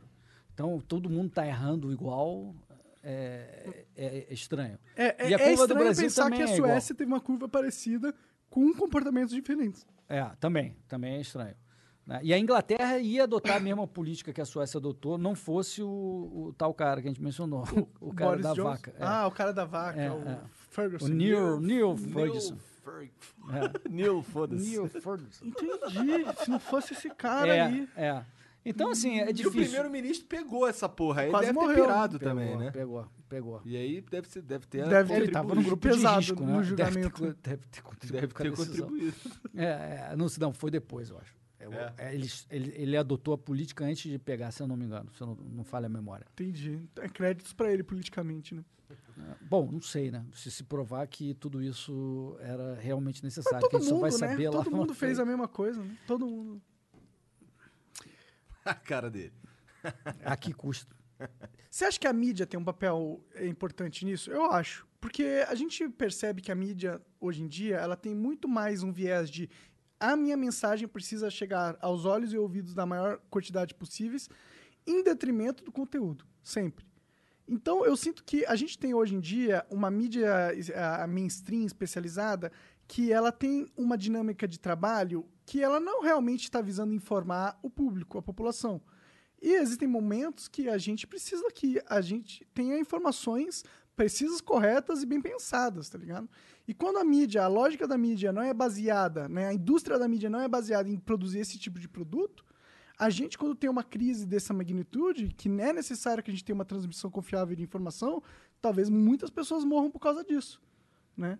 E esse é um problema que a gente não resolveu e as condições do mercado da mídia hoje em dia é, incentivam para que essa dinâmica se aumente. É, a, a, mídia, na verdade, tem dois incentivos, Mark. Ele tem isso de alcançar maior número de pessoas, mas se ela fala besteira e fala erro, ela tem uma penalidade muito grande em termos de reputação. Ela fala besteira pra caralho toda hora. E, inclusive, ela é... teve essa pena de reputação hoje em dia que a mídia no Brasil é totalmente descreditada. Não, vamos lá, calma. Uma coisa é quando ela fala opinião. Uhum. E aí, por exemplo, eu tenho uma coluna na Folha de São Paulo. Dentro dessas quatro linhas da minha coluna, eu falo a minha opinião. Não tem nada a ver. Ninguém fala nada sobre o que eu falo ali. Não é a opinião da Folha.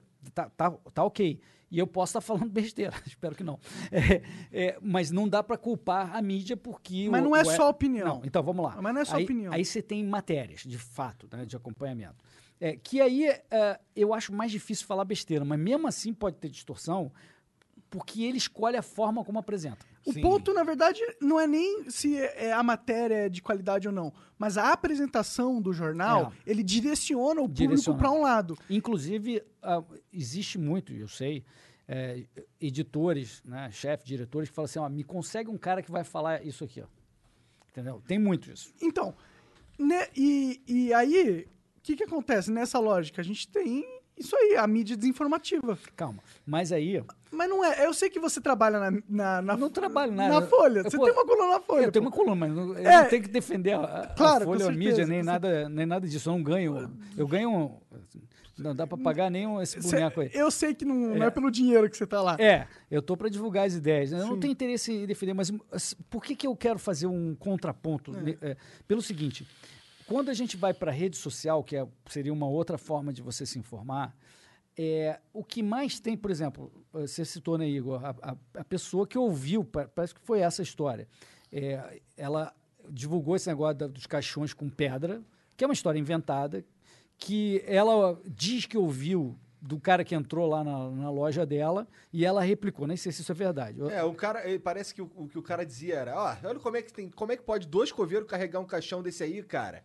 Porra, é muito. Tu acha que esses dois caras conseguem carregar um é, caixão com a pessoa? Que é uma teoria, e aí vira um, uma, uma matéria de rede social. Uma matéria no sentido de que a pessoa grava um vídeo e as outras repassam, uma opção de gente repassa. E aquilo não teve um filtro de uma organização profissional que, em tese, deveria ouvir duas fontes, checar a informação e cuja reputação, se o cara fala besteira de verdade, se ela botasse lá essa matéria lá como se fosse verdadeira, é, a, essa mídia ia perder assinante pra cacete. Mas é justamente por isso. Porque quando a mídia sai na mídia. Na, quando essa matéria, entre aspas, sai na rede social, ela não tem a credibilidade. Pelo menos não deveria Mas ter. Tem na a cabeça de muita gente. Acaba do leigo. Tendo, acaba tendo. Acaba tendo. Do leigo tem, né? É, não, mas mesmo a gente, a gente sabe. A gente já divulgou ah, matéria sem checar. Você já divulgou.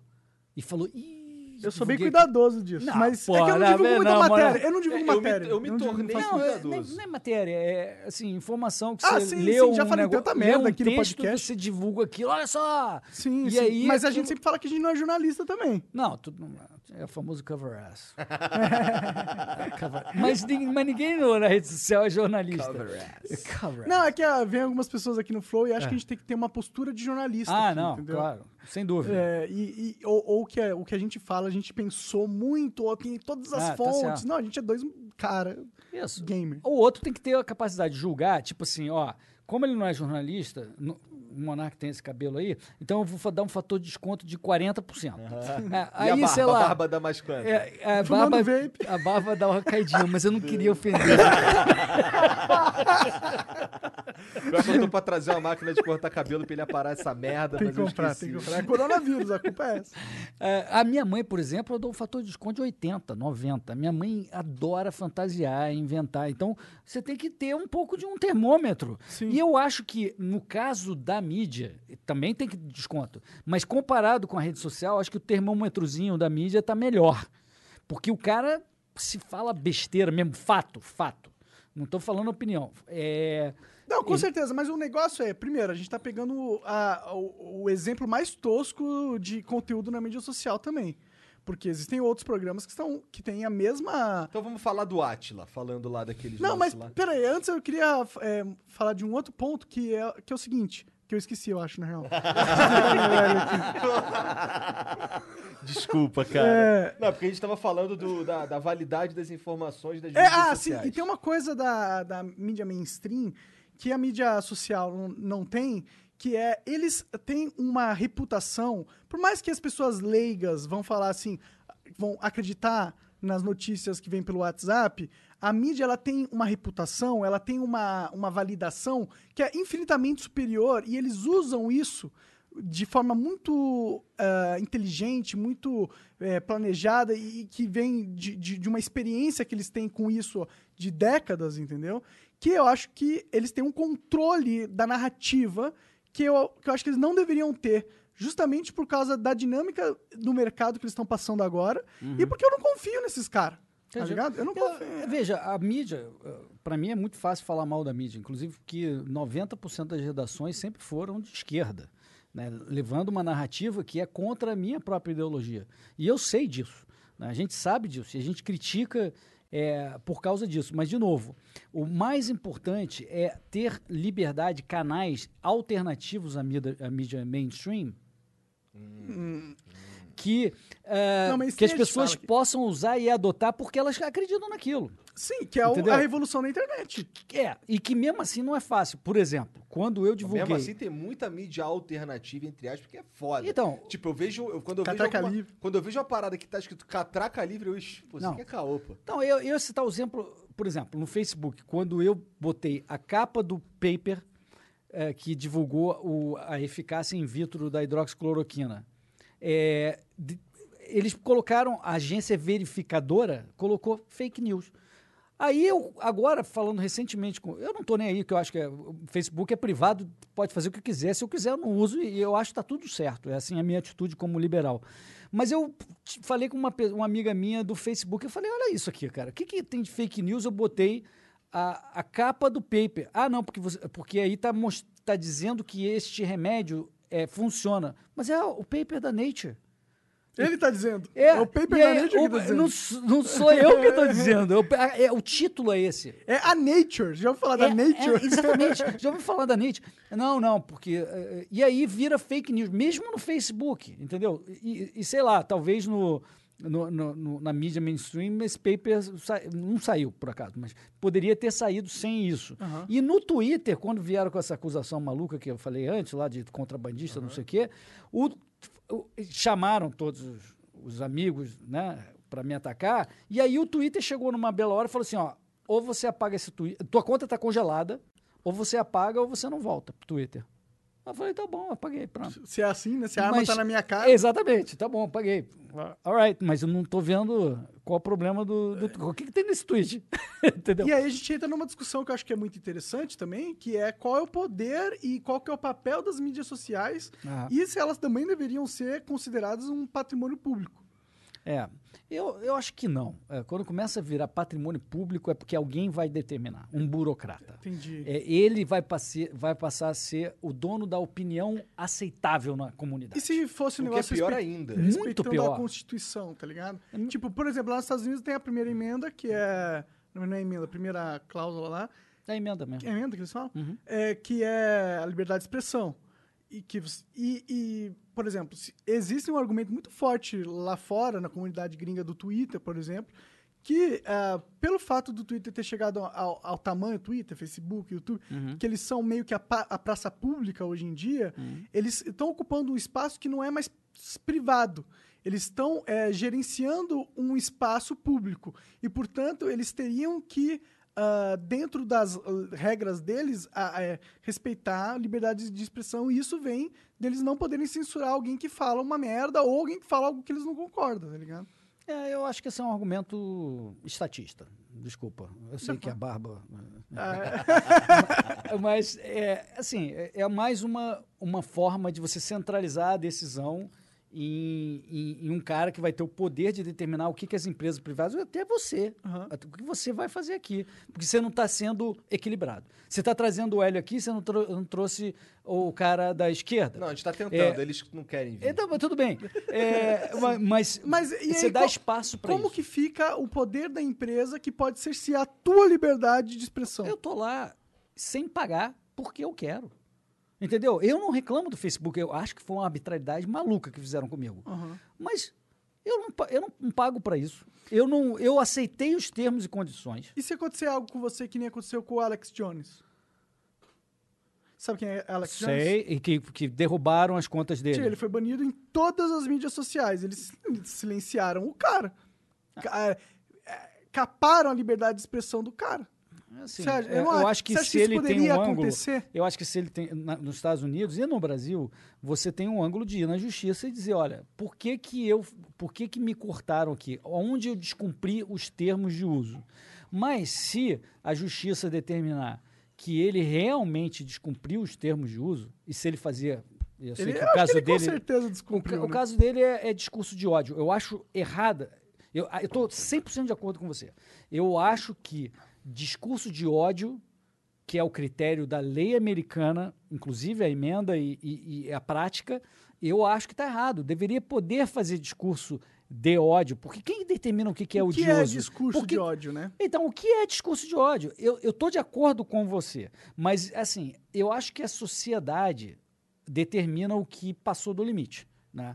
É, de alguma forma. Não sei qual é a forma de mediar isso, mas, sem dúvida, vai passar por um sistema de dirimição de conflitos, na justiça, de alguma forma, que vai dizer, cara, aqui tu passou total dos limites. Né? E, e no caso do Alex Jones, me parece que ele testou esses limites. E eu acho, e no meu mundo, eu não tiraria e eu daria o direito a ele a falar, porque eu não acredito que discurso de ódio é suficiente para tapar a opinião da pessoa.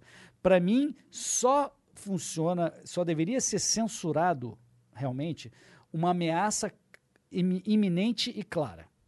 Isso deveria ser censurado.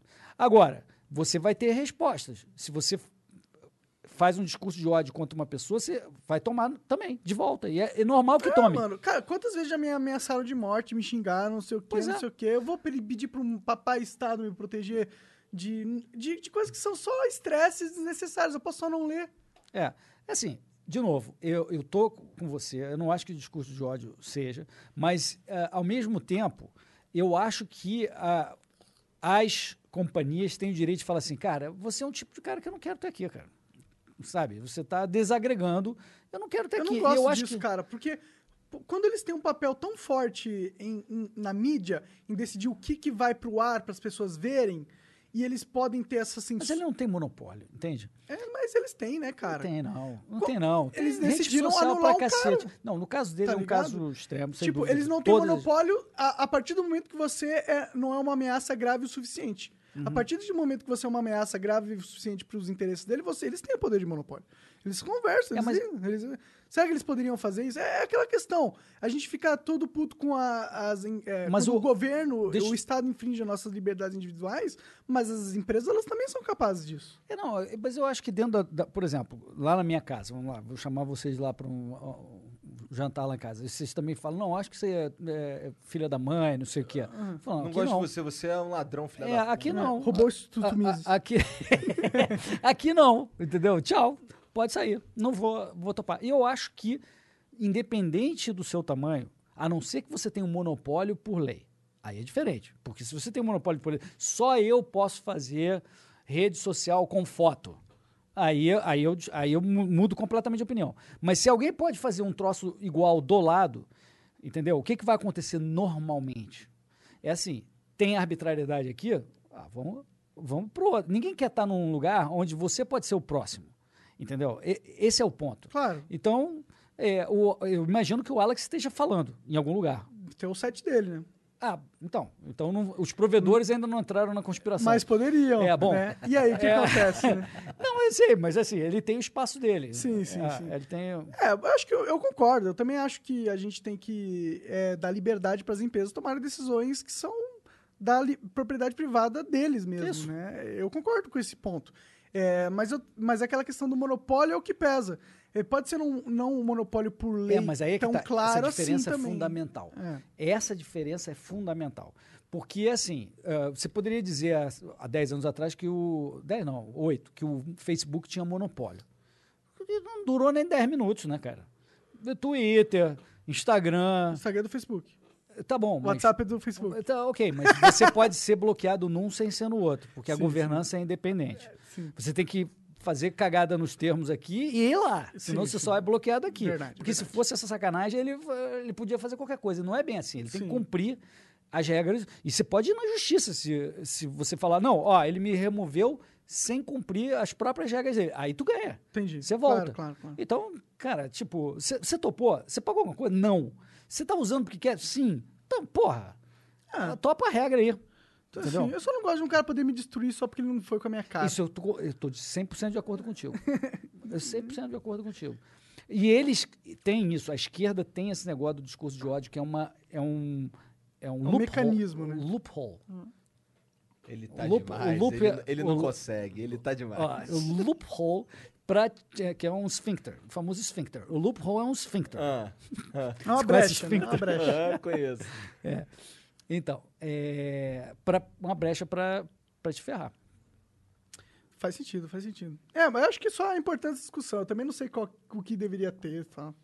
É, eu também não. Eu, eu, eu meio que. Eu concordo com, com os dois, eu diria. Porque é, esse lance da gente ser censurado pelo que a gente fala numa rede social, eu acho horrível, tá ligado? Eu acho que assim, falar, sei lá, qualquer besteira, ó, não pode falar essa porra aqui, tá banido. Por outro lado, é isso, a gente meio que aceitou, né? É, o direito a deles. gente né? meio que aceitou. a É gente- diferente quando era na geração anterior, que tinha até o famoso eh, sketch do, do George Carlin, o comediante, que ele falava as sete palavras proibidas do, do FCC, que era a agência americana, que é como se fosse o- a nossa Anvisa. a- Anatel, da Anatel, vida, sei lá. Diz, ah, na mídia, na mídia, quer dizer, rádio, televisão na época, né? Não pode falar fuck, uh, twat, não sei o que, sei lá. se- se- e eles não tinham a lista, eles não falavam a lista, porque senão dava merda. Mas com a prática, ele- você sabia quem tomava a multa, quem tomava o toco, quem perdia o, o horário, você sabia quais, quais as palavras que tu não podia falar. E tem um sketch maravilhoso do George Carlin sacaneando eh, essas palavras proibidas. O Carly é muito foda. É muito foda. Mas assim, olha como mudou para melhor, né? Antes você tava na mão de um FCC da vida que falava, cara, falou isso, tá no pau, se fudeu. Não é nem o teu discurso, não é nem o conteúdo, falou essa palavrinha, se fudeu. Exatamente. Entendeu? É pior ainda. É, É palavra pior, proibida. É, é tipo um index lá do. do, do catal, lá dos caras da. Como é que falava aquele troço da perseguição? Da-? Inquisição. Inquisição, não sei o que lá, dos livros proibidos. Não, é aqui, essa palavra proibida. É, cara, é, é surreal. Hoje você tem, você pula daqui para lá, vai para lá, vem para cá, faz o. você Faz, como é que é? O Ciro faz. Vem pra É, cá, vem pra lá. Sim, sim. Dá uma reboladinha assim, tá, o quê. Cara, é, é, entrando um pouco no assunto da política, porque eu quero saber a sua opinião. O que, que você tá achando desse negócio do Moro, dessa dinâmica toda? O que, que você tá achando da postura do Bolsonaro como presidente? Assim, do Moro, eu acho que tanto o Moro quanto o Bolsonaro, naquele dia da demissão, falaram a verdade. Ou seja, o Moro falou, cara, eu tô saindo porque o Bolsonaro está me fazendo pressão para trocar o Valeixo e um ou dois dos superintendentes regionais, inclusive do nosso estado, Aham. né? É, tá me fazendo uma pressão descomunal. Eu não estou vendo motivo. Não topo esse troço, tá com um cheiro. Ele não falou com essas palavras que eu estou falando, estou falando a interpretação do que ele falou. Tá com cheiro de ser conflito de interesse, ou seja, de benef- algum tipo de interesse pessoal ou de algum amigo. Então eu vou sair. F- Foi isso que ele falou. Aí a mídia no dia seguinte falou: ah, ele está acusando de crime. Eu não vi crime. Eu, eu vi uma acusação de uma pressão desmedida, irrazoável, que poderia se tornar um, um- um problema de crime no futuro se ele usasse a máquina pública para interesse pessoal. E o Bolsonaro falou: não, é mesmo, eu queria mesmo os relatórios, é, eu quero ser informado. E, e na, Ah. e, na verdade, quem faz esse tipo de coisa para o presidente é a BIM. A, a Polícia Federal não é um órgão de inteligência para o presidente. A Polícia Federal é um órgão que deveria ser um órgão de Estado, autônomo. Então o presidente eh, meio que falou: é, eu queria um trocinho aqui a mais mesmo, entendeu? Eh, e claro que ele não falou nada se ele ia, queria fazer algum conflito de interesse. Então aconteceu isso, o Moro foi embora. E dado que tem toda a cara que o Moro tem um potencial político muito grande, e se o povo realmente demandar, ele vai acabar sendo candidato, que isso virou uma grande guerra de narrativas de, de o Moro traidor, né? E o Bolsonaro. O Bolsonaro pôs a máquina dele pra atacar o Moro, né? É, não sei se o Bolsonaro, mas sem É, dúvida a claque, a claque no entorno, né? É. Você você acha que o Bolsonaro não. Ah, ele gosta, né? Você acha que ele não tem controle um pouco sobre isso também?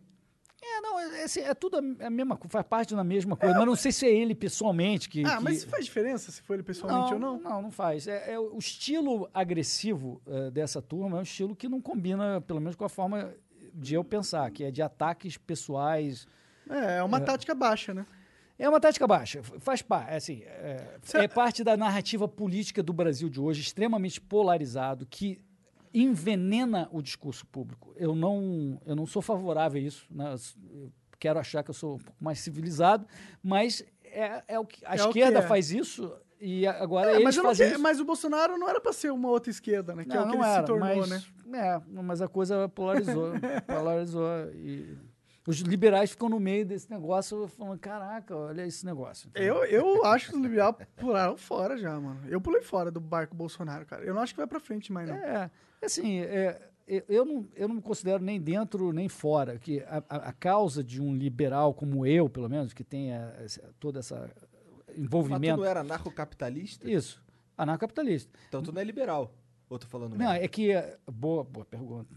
É porque eu vejo, e aí cada um tem um pouco de opinião diferente, eu vejo o anarcocapitalismo como um sub, subconjunto do termo liberal. Ah.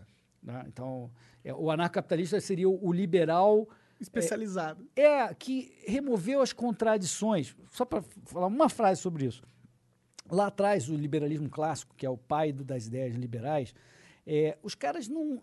Eles falaram, cara, se você laissez-faire, laissez-passer, agora eu mudei de língua. Caralho, É, agora fudeu. fudeu mesmo. Agora fudeu, cara. É, o cara falou de- francês aqui na De- minha deixa- cara. Deixar passar, deixar as pessoas é, fazerem o que elas quiserem, é, você vai melhorar a sociedade. Mas eles ainda falavam, não, mas é, então não tem é, monopólio, força, tudo isso é uma coer- coerção, tudo isso é besteira. Menos para segurança pública, as cortes e, e tal. E aí, no século XX, na década de 50, 60, alguns caras, um deles o Rothbard, que a gente tanto admira, a Rand e tal, começaram a falar, não, mas peraí, você não precisa usar coerção para ter segurança pública, você não precisa usar coerção, que é uma boa discussão.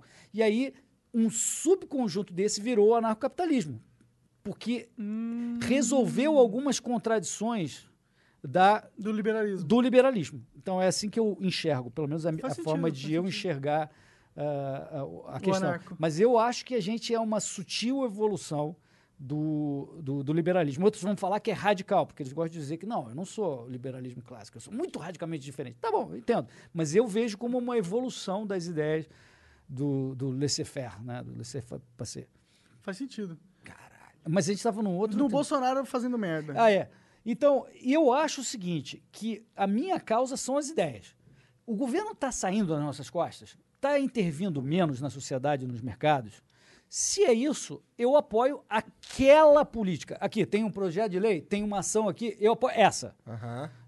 Isso aqui não é o cara, nem é o governo, nem é o judiciário, nem é o executivo, é a porra daquela política que está melhorando aquele negócio. Então, uma hora o cara vai falar, então você é bolsonarista, você apoiou essa, essa causa. Agora você é anti-bolsonarista, porque você criticou essa.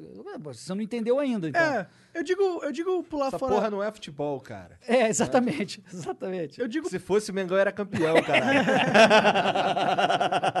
eu É digo verdade. pular fora do barco, porque antigamente eu tinha uma esperança que o governo ia conseguir essas coisas, tá ligado? Porque eu também, eu concordo, por exemplo, eu gosto do Paulo Guedes lá, eu acho que ele tem ideias que seriam boas que fosse, se fossem implementadas, mas antigamente eu, eu acreditava que o Bolsonaro ia ter força política pra fazer isso acontecer. Uhum.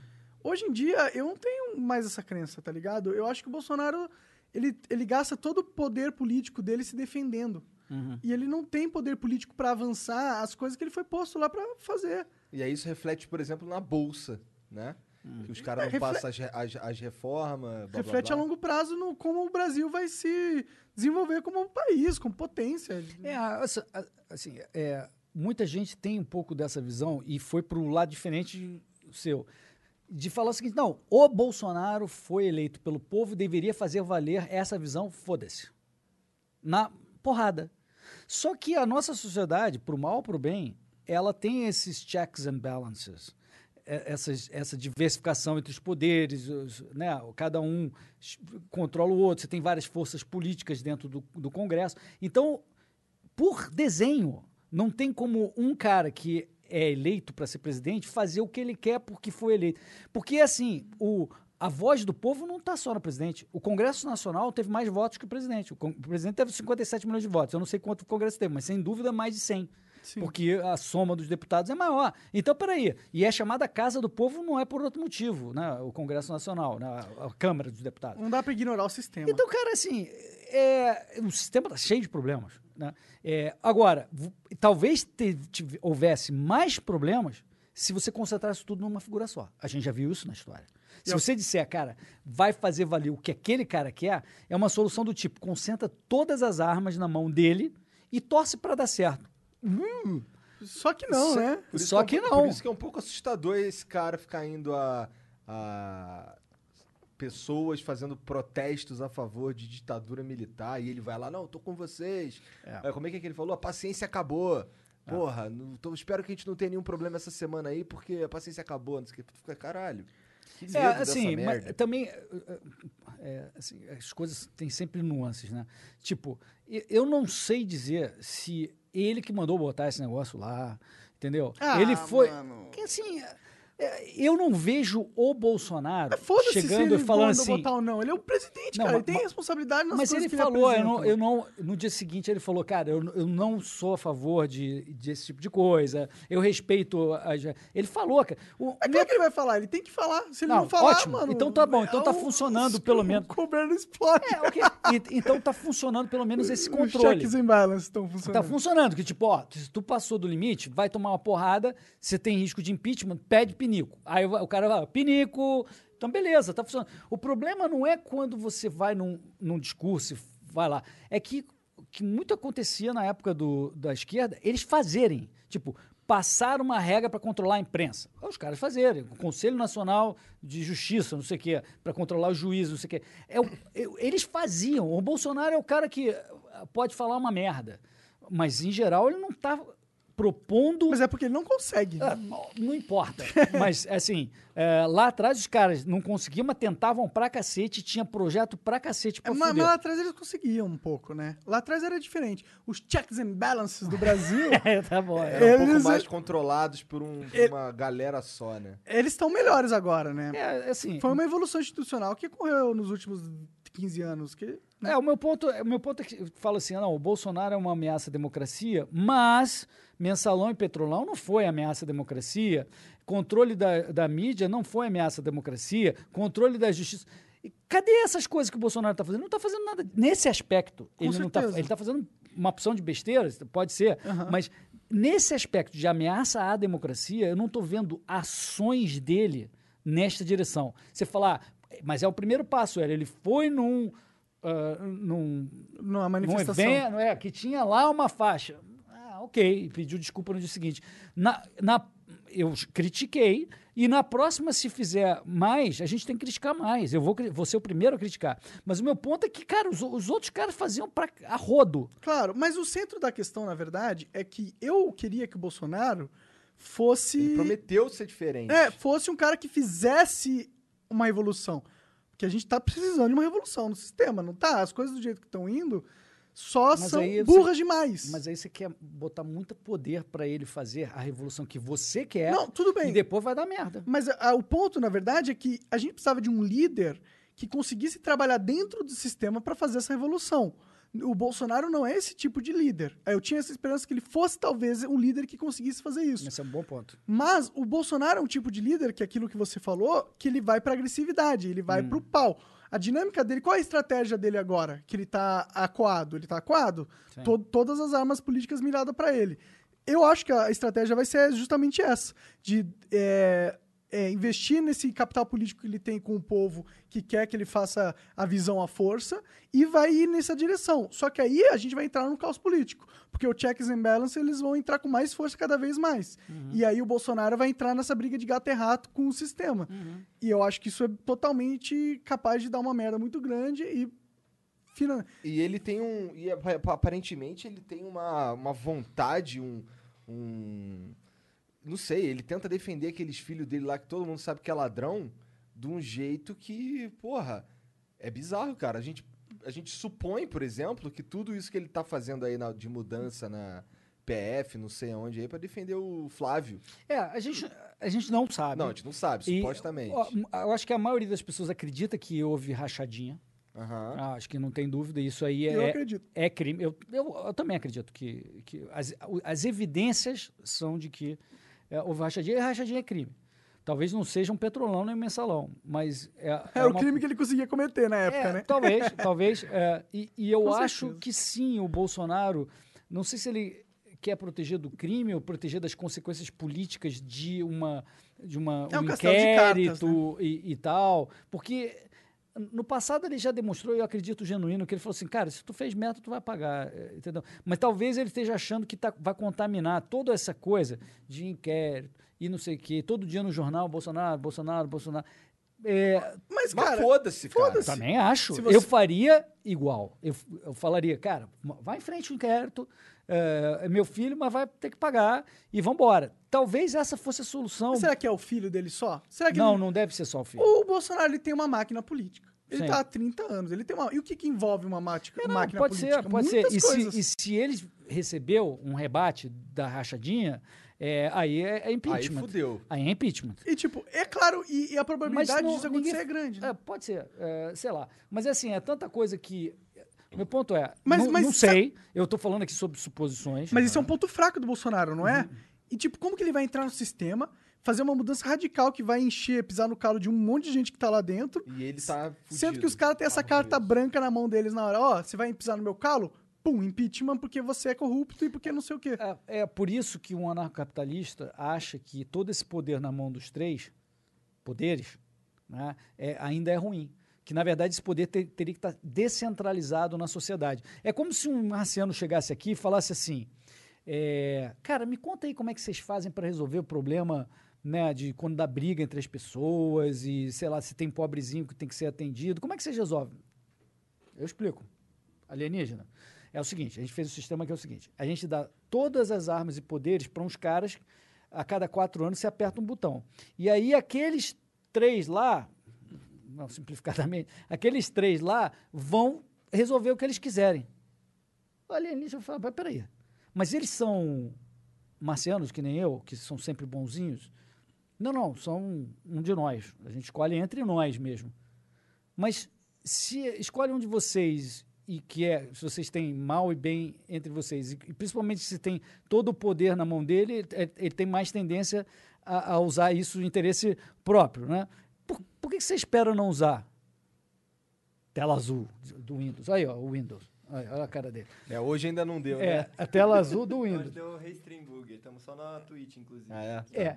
Então, assim, assim, é, eles têm um incentivo de eles chegarem a um equilíbrio comum entre eles, uma, uma espécie de simbiose, onde eles parasitam o povo, porque eles têm todo esse poder de parasitizar. Essa, essa solução é uma solução idiota, na, na minha, no meu ver. Mas, sem dúvida, se fosse um só, seria pior. na minha- Claro, claro. Seria pior, porque aí ele não Cara- teria o equilíbrio entre, entre eles. Né? E o anarcocapitalista, só para completar, Claro, o anarcocapitalista vai dizer, cara, esse poder tem que estar muito mais distribuído na sociedade e a estrutura de governança dela tem que emergir a partir da, de- desse poder mais individualizado. Na verdade, você deveria ter 210 milhões de poderes. E esses 210 milhões de poderes vão fazer emergir uma estrutura de governança, não é governo, uma governança que vai estabelecer regras, estabelecer ordem, e essa governança, por ser muito mais robusta, como a internet, descentralizada, ela tem maior poder de reagir aos, aos anseios do povo. A gente passa tanto tempo para falar desta merda, porque eles têm poder para caralho, durante esses quatro anos, eles fazem o poder. Se essa merda fizesse diferença, eles não deixariam ter esse botão. Se esse botão fizesse diferença do voto lá na urna, não, não existiria esse botão, claro. Isso é só uma forma de rodízio de um sistema onde esses caras têm o poder. Só que você tem o direito a entrar. E todo mundo quer tentar entrar, especialmente os caras que gostam de poder para usar para o mal, porque tem todo esse poder. Então o sistema no mundo inteiro, não só no Brasil, que é cheio de defeitos e que o Churchill falaria, ah, não, mas é o menos pior do- dos sistemas, né? Mas, cara, é, desculpa, mas tem, tem muito a melhorar mesmo dentro desse arcabouço se você falasse, ó, tudo isso aqui, desses 100 coisas que você pode fazer, eu vou retirar 98 e vou devolver para o povo e você só vai poder fazer duas. Eu gostaria que devolvesse os 100. Mas se você já fizer isso, você já melhorou o sistema pra caramba dentro do desenho do- da própria lógica maluca do simbiose parasitária. Sim. Entendeu? Mas, infelizmente, Cara, a gente fala direto aqui que a gente tinha que ter cada estado pelo menos ser um país e o ideal seria cada cidade ser um país. perfeito. Eu acho até que cada pessoa poderia ser soberana. É, eu só, não, eu só não consigo imaginar como isso funcionaria. Eu te digo um exemplo, é só um exemplo que ninguém sabe qual é, eu não estou propondo um sistema, mas um exemplo. Hoje a gente- você nasce numa senzala jurisdicional, ah, dentro das linhas que você chama de Brasil, essa senzala que você nasceu e por isso você está obrigado a pagar esses impostos e, e- e tal. Você poderia ter nascido em outra senzala. E aí as diversas senzalas do mundo elas eh, têm um acordo. Tipo assim, se você vai visitar como turista uma outra senzala, você vai para Disney, se o Paulo Guedes deixar, né? Porque agora com esse dólar não tem Disney para vocês. É, Não mesmo. É, então. é, aí você, é, você passa a ser uma jurisdiçãozinha lá. Porque você não é um cidadão americano, você não vai estar sujeito àquelas regras. Você tem certas regras que protegem pela regra da tua senzala, negociadas com, com, a- com aquela jurisdição. Então, é, é como se você tivesse uma capa invisível em torno de você, falando Senzala Brasil, entendeu? Indivíduo, cidadão da Senzala Brasil. E aí, dependendo do que acontecer, vai ter que ter uma, uma, uma, juris- uma arbitragem internacional que pode Quem ter. que é o dono desse cara aqui? É, quem que é o dono? Você saiu na porrada com um cara lá na, na Disney, na fila, que você não aguentou, deu um soco no cara. E aí tem. Não, peraí, pelo nosso acordo você pode extraditar ou não pode extraditar, você tem que dar o advogado para ele, não pode dar. E aí, que- quer dizer, isso já existe. A embaixada, a embaixada em- as embaixadas em Brasília também tem esse, esse campo invisível. Se você olhar bem, você vai, vai ver. É, e, e o americano, quando a gente vai para lá, ele vê essa capa invisível uma peninha de índio também, né? E que quanto melhor inglês você fala, a peninha vai diminuindo. É. É, você vai, assim, fica quase invisível quando você, você sabe falar loophole, entendeu? É, fica muito, muito pequena, quase imperceptível. Mas você ainda é da senzala é, Brasil. Ou seja, é, se você vai para os Estados Unidos e mora seis meses lá, você automaticamente vira escravo daquela senzala. Você passa a ser o, o- o person of interest. Né? É, você vira cidadão fiscal porque você passou mais do que seis meses naquela senzala eh, estatal. E aí, por, então, meu ponto é: você poderia estar aqui no Brasil e ter sua casa sem fazer parte dessa senzala. Só isso. E você é de outra senzala, uma senzala que você conseguiu obter a jurisdição dessa senzala de alguma forma. Aí você nasceria numa senzala ou você nasceria livre de senzalas? Então, se esse negócio se evoluísse nessa direção, possivelmente não haveria, não haveria mais senzalas. Mas se você tivesse já um país que permitisse que o sujeito optasse pela senzala jurisdicional dele, já começaria um processo de competição forte de jurisdições que começaria a melhorar para todo mundo. Verdade, faz sentido. Esse é o ponto. Então é assim, Ah, é um desenho possível, mas não quer dizer que eu estou falando, ah, não, o Hélio está propondo isso como uma solução. Não, eu estou falando só como poderia você ser um soberano individual. É, é claro pra todo mundo que quanto mais poder ao indivíduo, melhor, né? Tipo, dentro que. É, porque se. Mais o... ou menos, não sei se é muito claro pra todo mundo, não. Tem muita gente que gosta do papai Estado ajudando, tem Ah. muita gente que ama CLT, FGTS. tá É, é porque você nasce doutrinado nesse sistema, né? Seu pai logo de cedo fala, ó, você tem que Tem arranjar um trabalho assinada. Porra, bom. esse cara não assina tua carteira, não? Porra. Eu falo, caralho. Verdade, tô sendo passado pra trás. É, entra nessa. Ô, Jean, a gente não assina tua carteira, cara. E aí? Ai, cara, tô sendo passado pra trás. Jean ganha muito melhor do que muita gente que tem essa carteira assinada aí. Com certeza. Só uns bônus que chega aí de vez em quando. Sim, chega uns bandos Os caras maneiros. ficam metendo Meritocracia. essa assim pra deixar o karma livre, assim, sabe? É, tem que deixar o karma livre mesmo. Pô, queria falar um pouquinho do teu pai, Hélio. Teu pai era foda. Meu pai era foda, cara. Ele foi ministro, né, cara? Ele foi, ele ah, lá na década de 30, Hélio Beltrão também. Hélio Beltrão. Tu, É. Teu é o quê? Seu- é Hélio Júnior? Beltrão Não, eu, tenho. é, ele era Hélio Marcos Pena Beltrão, que o Pena da mãe dele, e eu sou Hélio Marcos Coutinho da minha mãe, o Coutinho da, da minha mãe, né? Aham, aí dá uma diferença. É, aí, o- lá na década, quando ele estava com 19 ou 20 anos, houve o primeiro concurso público do Brasil é que fizeram um negócio super sofisticado, super elaborado, com testes super sofisticados, uma quantidade enorme de pessoas. Ele foi primeiro lugar. Caralho. Caralho. É. Ele era nerdão que nem tu?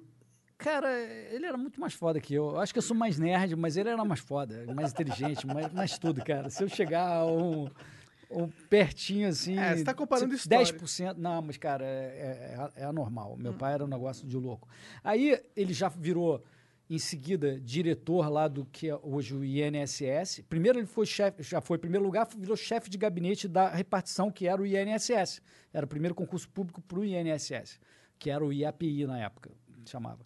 Aí ele virou eh, chefe de gabinete e já em seguida virou diretor e já cresceu. Aí foi para a iniciativa privada e começou um, eh, um processo de ser um CEO profissional, que não existia basicamente no Brasil. É, você tava falando aí que não- ainda não tinha ciência de administração. É, não, não tinha bem uma ciência, que foi, no fundo, fundada pelo Peter Drucker. Né? Depois, estudando a, a General Motors, os métodos dela, ele falou, cara, é isso aqui, e entender o- quem é o seu cliente, ah, qual é o seu produto, como é que você vai atender o seu cliente. Tudo isso virou uma ciência de administração, mas meu pai já era um natural nisso, ele era um gestor profissional, quando só existia ou empresa familiar, né, própria, empreendedor, né, ah, ou multinacional, ou estatal, ou empresa pública e tal. E aí ele teve muito sucesso como gestor a vida inteira. Eu estava te contando rapidamente a história do. Um dia eu vejo o currículo dele, tinha 20 e poucos anos, em cima da mesa, assim, enorme currículo, dessa largura. Aí comecei a ler aquele, aí eu falei assim, pai, tem um erro aqui no, no teu currículo. O- Onde, onde tem um erro? Olha aqui, entre 1960 e 63, você aparece como CEO da Mesbla e da Cimento Paraíso. Né? E ele tinha sido CEO de uma opção de empresas conhecidas. Essas duas eram empresas importantes da época. Aí ele, aí falou, não, tá certo. Eu falei, como assim, CEO de duas companhias grandes assim? Como é? Que, me explica isso. Vou te explicar. Eu fazia o seguinte, eu estava trabalhando numa empresa, se alguém quisesse me contratar, isso ocor- ocorria, eu fazia os cálculos todos do que eu ganhava, salário, benefícios, plano de saúde, sei lá, carro, não sei o quê, multiplicava por dois, e se o cara pagasse, eu ia para outra empresa. Aí eu mudei de muitas empresas ao longo dos anos por, por conta disso, ficava dois anos, ficava três anos e tal, mudava, e às vezes acontecia, às vezes não. E aí nessa época eu estava, sei lá, na Mesbla, e aí veio a Cimento Paraíso fazer a oferta, pagou as duas vezes, mas aí a Mesbla, não, eu pago mais. Aí começou um negócio de leilão, ele falou, não, Leilão não, vamos sentar aqui, vamos resolver essa história. Saíram da reunião decidindo que ele ia ser CEO durante o período matutino de uma empresa. E, e no outro. Caralho, isso é uma doideira, cara. Cara, uma doideira, cara. Meu pai era animal, surreal, assim, era, era um papa da, da gestão. Não e- é à toa que ele foi parar ministro, né? é, aí virou ministro, ficou muito conhecido como ministro da desburocratização, né, de simplificar. É, Era um ministério sem orçamento, sem equipe, né? Tinham oito pessoas, das quais três eram secretárias, né, assistentes, que abriam cartas todos os dias. Ele recebia 300 a 400 cartas por dia, Caralho. respondia todas. Tu tinha quantos anos nessa época? Eu tinha 13. Caralho. É, é, tinha 13, 14 anos. Eu não entendia direito ainda é, aquela coisa. Mas morava em Brasília, estava lá, levou a família toda, estudava lá e tal. É, e aí, pô, eliminou 300 milhões de documentos por ano, né? Que a gente tinha atestado de vida, atestado de bons antecedentes. né, Eliminou uma plaquetinha que tinha na placa do carro, que você tinha que renovar todo ano, que mudava a corzinha, era uma plaquetinha menor que era na lateral. Precisamos de um outro Hélio Beltrão agora. Pois é, cara. E, pô, outro dia eu fui no cartório, outro dia não, já faz tempo, porque eu fui vender o carro. Os caras inventaram um troço que é ah, por autenticidade. Deixa eu falar isso, é Não. reconhecimento de firma por autenticidade. Que você não pode mandar alguém lá reconhecer a sua firma. Você tem que ir pessoalmente para assinar o livro. É mais uma forma de, De cobrar. é. Aí, cara, aí eu fui lá para vender o carro, né? Aí o cara falou: ih, teve um cara com o teu nome uns anos atrás que queria acabar com os cartórios. O pessoal aqui ficou todo mundo louco. Ia para Brasília toda semana, porque ele queria acabar com esse negócio inteiro, não sei o quê, né? Aí, aí eu já não tava, a história estava ficando assim, eu fiquei quieto porque ele estava. Aí ele falou: "Você está vendo esse selinho aí que você está levando no documento?" Eu falei: "Sim." Vende por 25 reais aqui na 25 de março, em São Paulo, não sei o quê. Eu falei: "Caramba, falsificam?" Ele falou: "Não, é, é esse selinho, tipo assim, sai da mesma gráfica, sei lá." Caralho. É, eles vendem a cartela, e a cada selinho 25 reais. Eu falei, aí eu já não queria falar mais nada. Mas aí ele continuou, ele falou assim: e você sabe a outra coisa? Eu vou te contar. Eu falei, por favor, conte. Aí ele falou: nós estamos sem tabelião há seis anos. Agora eu vou explicar o que significa isso. Na mentalidade desses estatistas todos, o tabelião é o cara que é ungido por Deus para dizer que você, Igor, é você mesmo, que você, Monarca, é você mesmo. E ele que pode dizer que você é você mesmo. Só ele pode dizer. Eu não posso dizer que eu sou eu. Não, você precisa ser verificado lá naquele lugar. E é o tabelião o cara que é o ungido. Aqueles outros são funcionários que trabalham para ele, mas é o tabelião que dá lastro a- a- ao fato de que você é você. Tá. Tá? Então, se não tem tabelião, tudo o que aconteceu de todos esses selos, na, na ótica deles, né, nos últimos seis anos é tudo inválido, é sem lastro, é tudo. é, na, na própria lógica estatal deles, não vale nada, é tudo mentira. Nenhuma dessas vendas ocorreu, nada disso pôde ter acontecido. Eu saí branco de lá, né? Porque. A pessoa, se tu fala, ah, meu pai. é o quê? Não sai daqui, não! Vamos torturar esse cara aqui, Leão! Filho do Hélio Beltrão! Mas, cara, olha só, você falou do meu pai, eu tenho que falar da minha mãe, porque eu, eu idolatrava o meu pai, achava ele sensacional e não dava muita importância para minha mãe, né? E a minha mãe já tinha escrito, nessa época que eu descobri, eu vou contar a história, já tinha escrito uns 10 livros. Ela é arqueóloga. Caralho, Caralho, que foda. Fudida. que foda. É, a Indiana Jones do Brasil, é conhecida aí. Ela é muito foda. Como é o nome da tua mãe? Maria Beltrão. Aí, é, pô, é- ela chefiava o departamento de arqueologia do Museu Nacional, era diretora, mas é, tem três sítios arqueológicos no Brasil, fez descobertas inacreditáveis. E aí eu estava estudando nos Estados Unidos e ela falou: estou indo numa exposição aí. Eu falei: vem, vem, mãe, fica aqui comigo e tal. Ela foi me visitar e eu descobri que a exposição era dela, ela que estava fazendo a exposição. Caralho, peraí. É, é. A tua mãe era foda pra caralho e tu não sabia, é isso? Isso. Caralho. Tu não sabe disso, Não, cara. cara, tô falando sério. Não, tô falando, cara, porque eu não entendia nada. Eu sabia, eu via ela na mídia, mas meu pai aparecia mais. Né? Então eu, eu olhava, era o meu pai que era o, o ídolo. O centro assim. das atenções. É. E, e a minha mãe tinha um jeito, ela sempre teve um jeito de cientista louca. Então, é, aquilo para mim parecia, sabe, um negócio como se fosse o Didier Raul, assim, você olha, aquele, né? Aí você, porra. Aí, A minha mãe é super bonita, super chique, mas o jeito dela era o jeito de uma cientista, né, com aquele chapéuzinho de Indiana Jones, com, aquelas, com aqueles livros que eu abria, só tinha termoluminescência do carbono 14, do, Caralho. número pra cacete. Eu era engenheiro, não conseguia entender. Falava, não entendo porra nenhuma. Aí, cara, a exposição era a exposição dela no World Trade Center. Cara, fomos lá, chegamos no World Trade Center, lotado. Mídia pra cacete. Porra, a exposição dela eram os, os- todas as pinturas rupestres que ela descobriu na Bahia de 10, 15, 20 mil anos, todas expostas em panos, nas paredes. Gente pelodão. Eu falei, caraca, a minha mãe é foda. e aí eu fui ver o livro dela, o último que ela tinha lançado, o prefácio do Levi-Strauss, que é o maior antropólogo do mundo. Eu falei, cara, ferrou. Agora, agora minha mãe tá no meu... Ela fez o prefácio desse antropólogo aí. Não. É o contrário. Ele que fez o O prefácio. Levi-Strauss fez o prefácio do livro dela. Caralho! É, tua mãe é foda mesmo. Além de tudo, ela é ah, Legião d'Honneur. Eu não sei que porra É é. Legião da Honra, como se fosse o Sir da, da, Ingl- da Inglaterra, do Reino Unido. Ela é isso da. É a maior honraria para estrangeiros que se dá na França. Caralho. É, porque é- é- ela estudou na França e. O currículo e- dela é uma biblioteca. né? Não, é inacreditável. E ela já escreveu, sei lá, 18 livros, sei lá quantos livros. Que incrível. Ela escreveu, é inacreditável. Maria Nossa, Beltrão. Maria Beltrão, animal. Caralho.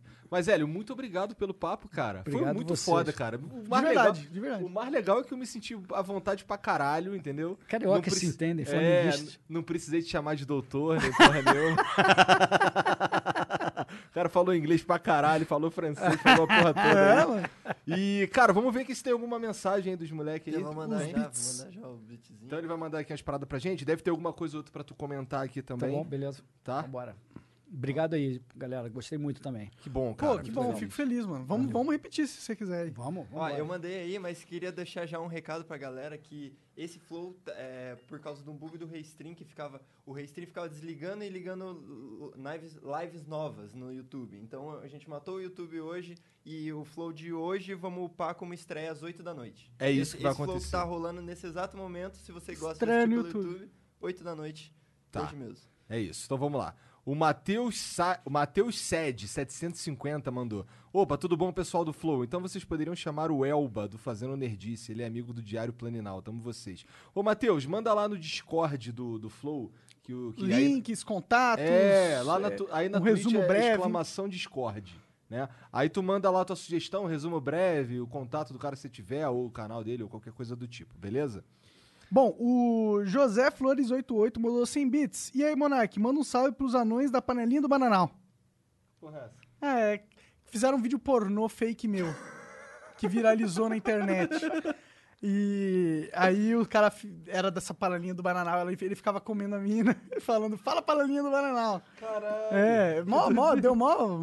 Quer dizer, não deu rolo nenhum, mas mó merda isso aí ter viralizado. né? Ele Caraca. ficava comendo a mina, entre aspas, que essa mina, entre aspas, era a mulher do Venom. Nossa, É, o título era a mulher do melhor, um Sendo amigo que meu Venom é o melhor amigo do cara. né? Nossa, que sacanagem do caralho. Foda, foda. E se- assim, eu não vi, mas segundo o Monark, o cara foi falar pra ele que tava mesmo imitando o Monark, né?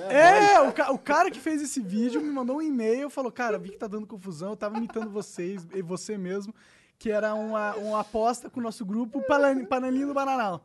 Se fosse a rede social do Monark, ele vetaria esse vídeo. Veta- Eu, Tá eu, vendo? eu ia pedir pra trocar o título, né? Porque não sou eu. Tá.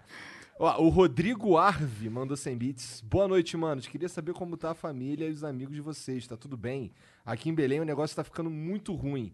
Em casa as coisas vão bem. Espero que todos estejam bem. Grande abraço e o Bolsonaro acabou. Valeu, Rodrigão. Obrigado aí. Tá tudo bem, cara. Eu acho que nós vamos sobreviver. Também acho. O Lucas Perico07 mandou, é, chama o baiano pro Flow, mandou 200 bits. É, tá, beleza. Ok. Mesma coisa, mesma mensagem. Ó, o Celbrum mandou 300 bits. Salve, Monark e Igor. Acredito que o Pentágono... Oi? Acredito que o Pentágono só está soltando essas imagens para preparar as pessoas do mundo para anunciar a existência de extraterrestres. Capa. Caraca, o cara tá falando um assunto de do extra. Caralho, é, o cara foi longe aqui. PS, tô O cara apoiando... cheirou o nióbio e grafeno pra caralho de manhã, né? É, é, Tu, tu viu, mas tu viu que o Pentágono soltou umas imagens de uns OVNIs? Não. é. É. Ah, não pode. Eles, Sério? meio, Sério? eles meio que admitiram, não, é OVNI mesmo essa ponte, sabe que porra é essa não. Ah, bom, a definição de OVNI é não identificar. É, não quer dizer é. que seja um... Não necessariamente. Não, não quer dizer que seja realmente. Oh, no. É, não estamos nesse nível ainda. É, bom, o Cel Brum mandou 100 bits. Faz a seda mais natural possível que eu vou usar religiosamente. É, a gente tem um monte de maconheiro que assiste. Ó, a seda ela vai se aprimorando com o tempo, tá? Porque a gente tá começando, a gente não tem. Né, A gente tá com dificuldade de fornecedor também por causa do coronavírus, Covid-19. é, mas vai rolar, vai rolar. Mas é real, já vender seda mesmo. Caraca. É o Luquinhas Cornudo mandou aqui, ó. Beltrão é foda, mas prefiro Chioca. Tô por fora. É, são os, os caras que eu tava falando. É? É. Entendi. Tá. O Rodrigo, Rodrigo Arvi mandou 100 bits. Janzão, sou advogado trabalhista, mano. Bora correr atrás dessa assinatura na tua carteira? Não cai nesse papo burguês safado do Igor do Monark. Vai ser lindo esses meus 30% de honorários. Hahaha. Grande abraço. Se Ele tá falando. ah, é de mentira, ele tá falando sério. Hahaha, bucha. Mas aí que tá. Ô, Jean, tu quer ser carteira assinada? Cara, eu não quero, porque eu tenho a senha de todos os canais. Você acha que eu vou fazer um Pois quero é, nesse sentido mas aí se é a gente foda. fosse- Fora, Tu deu uma porra da dica, cara, cara. você perguntou, cara. Fazer o meu pé de, pé de meia. assim. Sabe o que, que ia acontecer se a gente fosse obrigado a dar carteira assinada para o Jean ou para alguém que estivesse trabalhando com a gente? Ele ganhar, sei lá, 40% menos. É, só isso que a gente ia fazer. Ia cortar o salário do cara para pagar os encargos trabalhistas. É, pre- prefiro dinheiro no meu bolso do que no bolso do, do sei lá de quem aí. Total. cueca, Vocês na vocês estão mala. mais anarcocapitalista que o Cogos. Não, cara. a gente é bastante. A gente, a gente, assim, eu já era. Eu não me di- eu não digo que eu sou anarcocapitalista, porque, é, assim, a galera fala, ah, você não devia falar isso, mas eu falo. Que eu não, não- eu não estudei o suficiente, vai. Sim. E, assim, eu tenho Não algumas é teu foco. convicções e tal, que assim, que quando eu fui descobrir esse termo, eu, eu pensava. eu- foi a primeira vez que eu vi o, o Rafael, inclusive. Ele soltou um Craque. vídeo no, no, canal de um amigo meu, do David Jones, no Gameplay RJ, que é um canal de videogame, mas aí ele acabou soltando os vídeos lá. E aí eu vi, caralho, ah, isso que eu penso tem um nome, tá ligado? Mas assim, eu, eu só. Eu Legal. acho, mas assim, tem um monte de coisa que eu, que eu fico com o pé atrás também, mas. Não. Mas é mais ou menos a mesma linha mesmo. Mas você tem se razão. é legal que você entrou pelo Rafael, que é um craque, cara. O Rafael é um maravilhoso, um cara espetacular. É, eu gosto do Rafael também, gente boa demais. Você tem que mandar o fone dele aí. Verdade. Ele, ele participou com, com a- Mandar pro Rolandinho também. Ele participou com a- é, aqui do Flow essa última vez pela internet. Ah, legal. É. É, não é tão legal assim. É, a gente prefere, a gente pessoalmente. prefere assim é muito claro. melhor. Nossa, não tem É, nem não tem comparação. nem comparação. Sem dúvida. É, você, Igão. Tá. Ah, Dragon Slayers. Dragon Slayer. Mandou 100 bi- Esses nomes da Twitch são pica, né, cara? Caralho. Salve, Monark Ico- Igor. Pergunta a opinião do Beltrão sobre o estudo do Samidana e os caras da Easy Invest. Segundo ele, já passamos do pico da epidemia. Verdade, você até me mandou no WhatsApp isso tudo. É, eu vi essa parada É, do eu não estudei muito, eu não estudei o, o modelo do, do Sami do grupo dele, né? Eu li o, o, o paper original, uma redação original do, do sócio que realmente, sócio, entendo que seja sócio deles lá que fez o modelo, que carregou o piano. Eu achei muito bacana. ah, e eu, quando eu fiz o meu gráfico, aquele filtro que eu falei, que dilui 15 dias para eliminar, tá dando ah, parecido com o que o modelo dele está indicando. Então, achei bacana. Achei que faz sentido. Ah, tu achou bacana só porque casou com o teu, né? É. Confirmou. É o famoso confirmation bias. Ah, Viés. Eu estou enviesado pela confirmação. pessoal pode sair- ser, porque ninguém sabe nada. Mas no é caso dele, uma simulação lá, computadorizada, É uma blá, blá, simulação. blá, não sei o quê. É, mas o dado que está saindo com o filtro adequado está razoavelmente aderente a- a- ao que eles fizeram. Então, Entendi. achei legal. Massa. Então é, É isso. isso. É isso, Hélio. Muito obrigado pela Obrigado, moral vocês. de vir aí, Valeu, cara. galera. Só chamar qualquer coisa. Demorou, aí eu gostei, hein? Um beijo aí pra todo mundo da Twitch, vai no, pro YouTube já já. Um beijo pros nossos patrocinadores, Exit Lag, Smirna, Edifier e os caras aí do, do- do- da pessoa física aí do apoia É, e- exato. E se você gostou de alguma parte desse momento, quiser recomendar para o seu amigo, vai estar disponível no Cortes do Flow. Ok? E Canal- Obrigado, Edifier, pelo foninho aí. Olha lá, ele e o Gostei Beltrão bastante. agradecendo a Edifier. Edifier. Valeu, galera. Só não gostei que é vermelho, que é meio. Não, é, triste. não é, ele é- ele é ah, opa, liberou. Um beijo, valeu, gente. Boa tarde aí pra todo mundo, até a próxima. Tchau, galera. seu emote novo da Twitch. Tchau.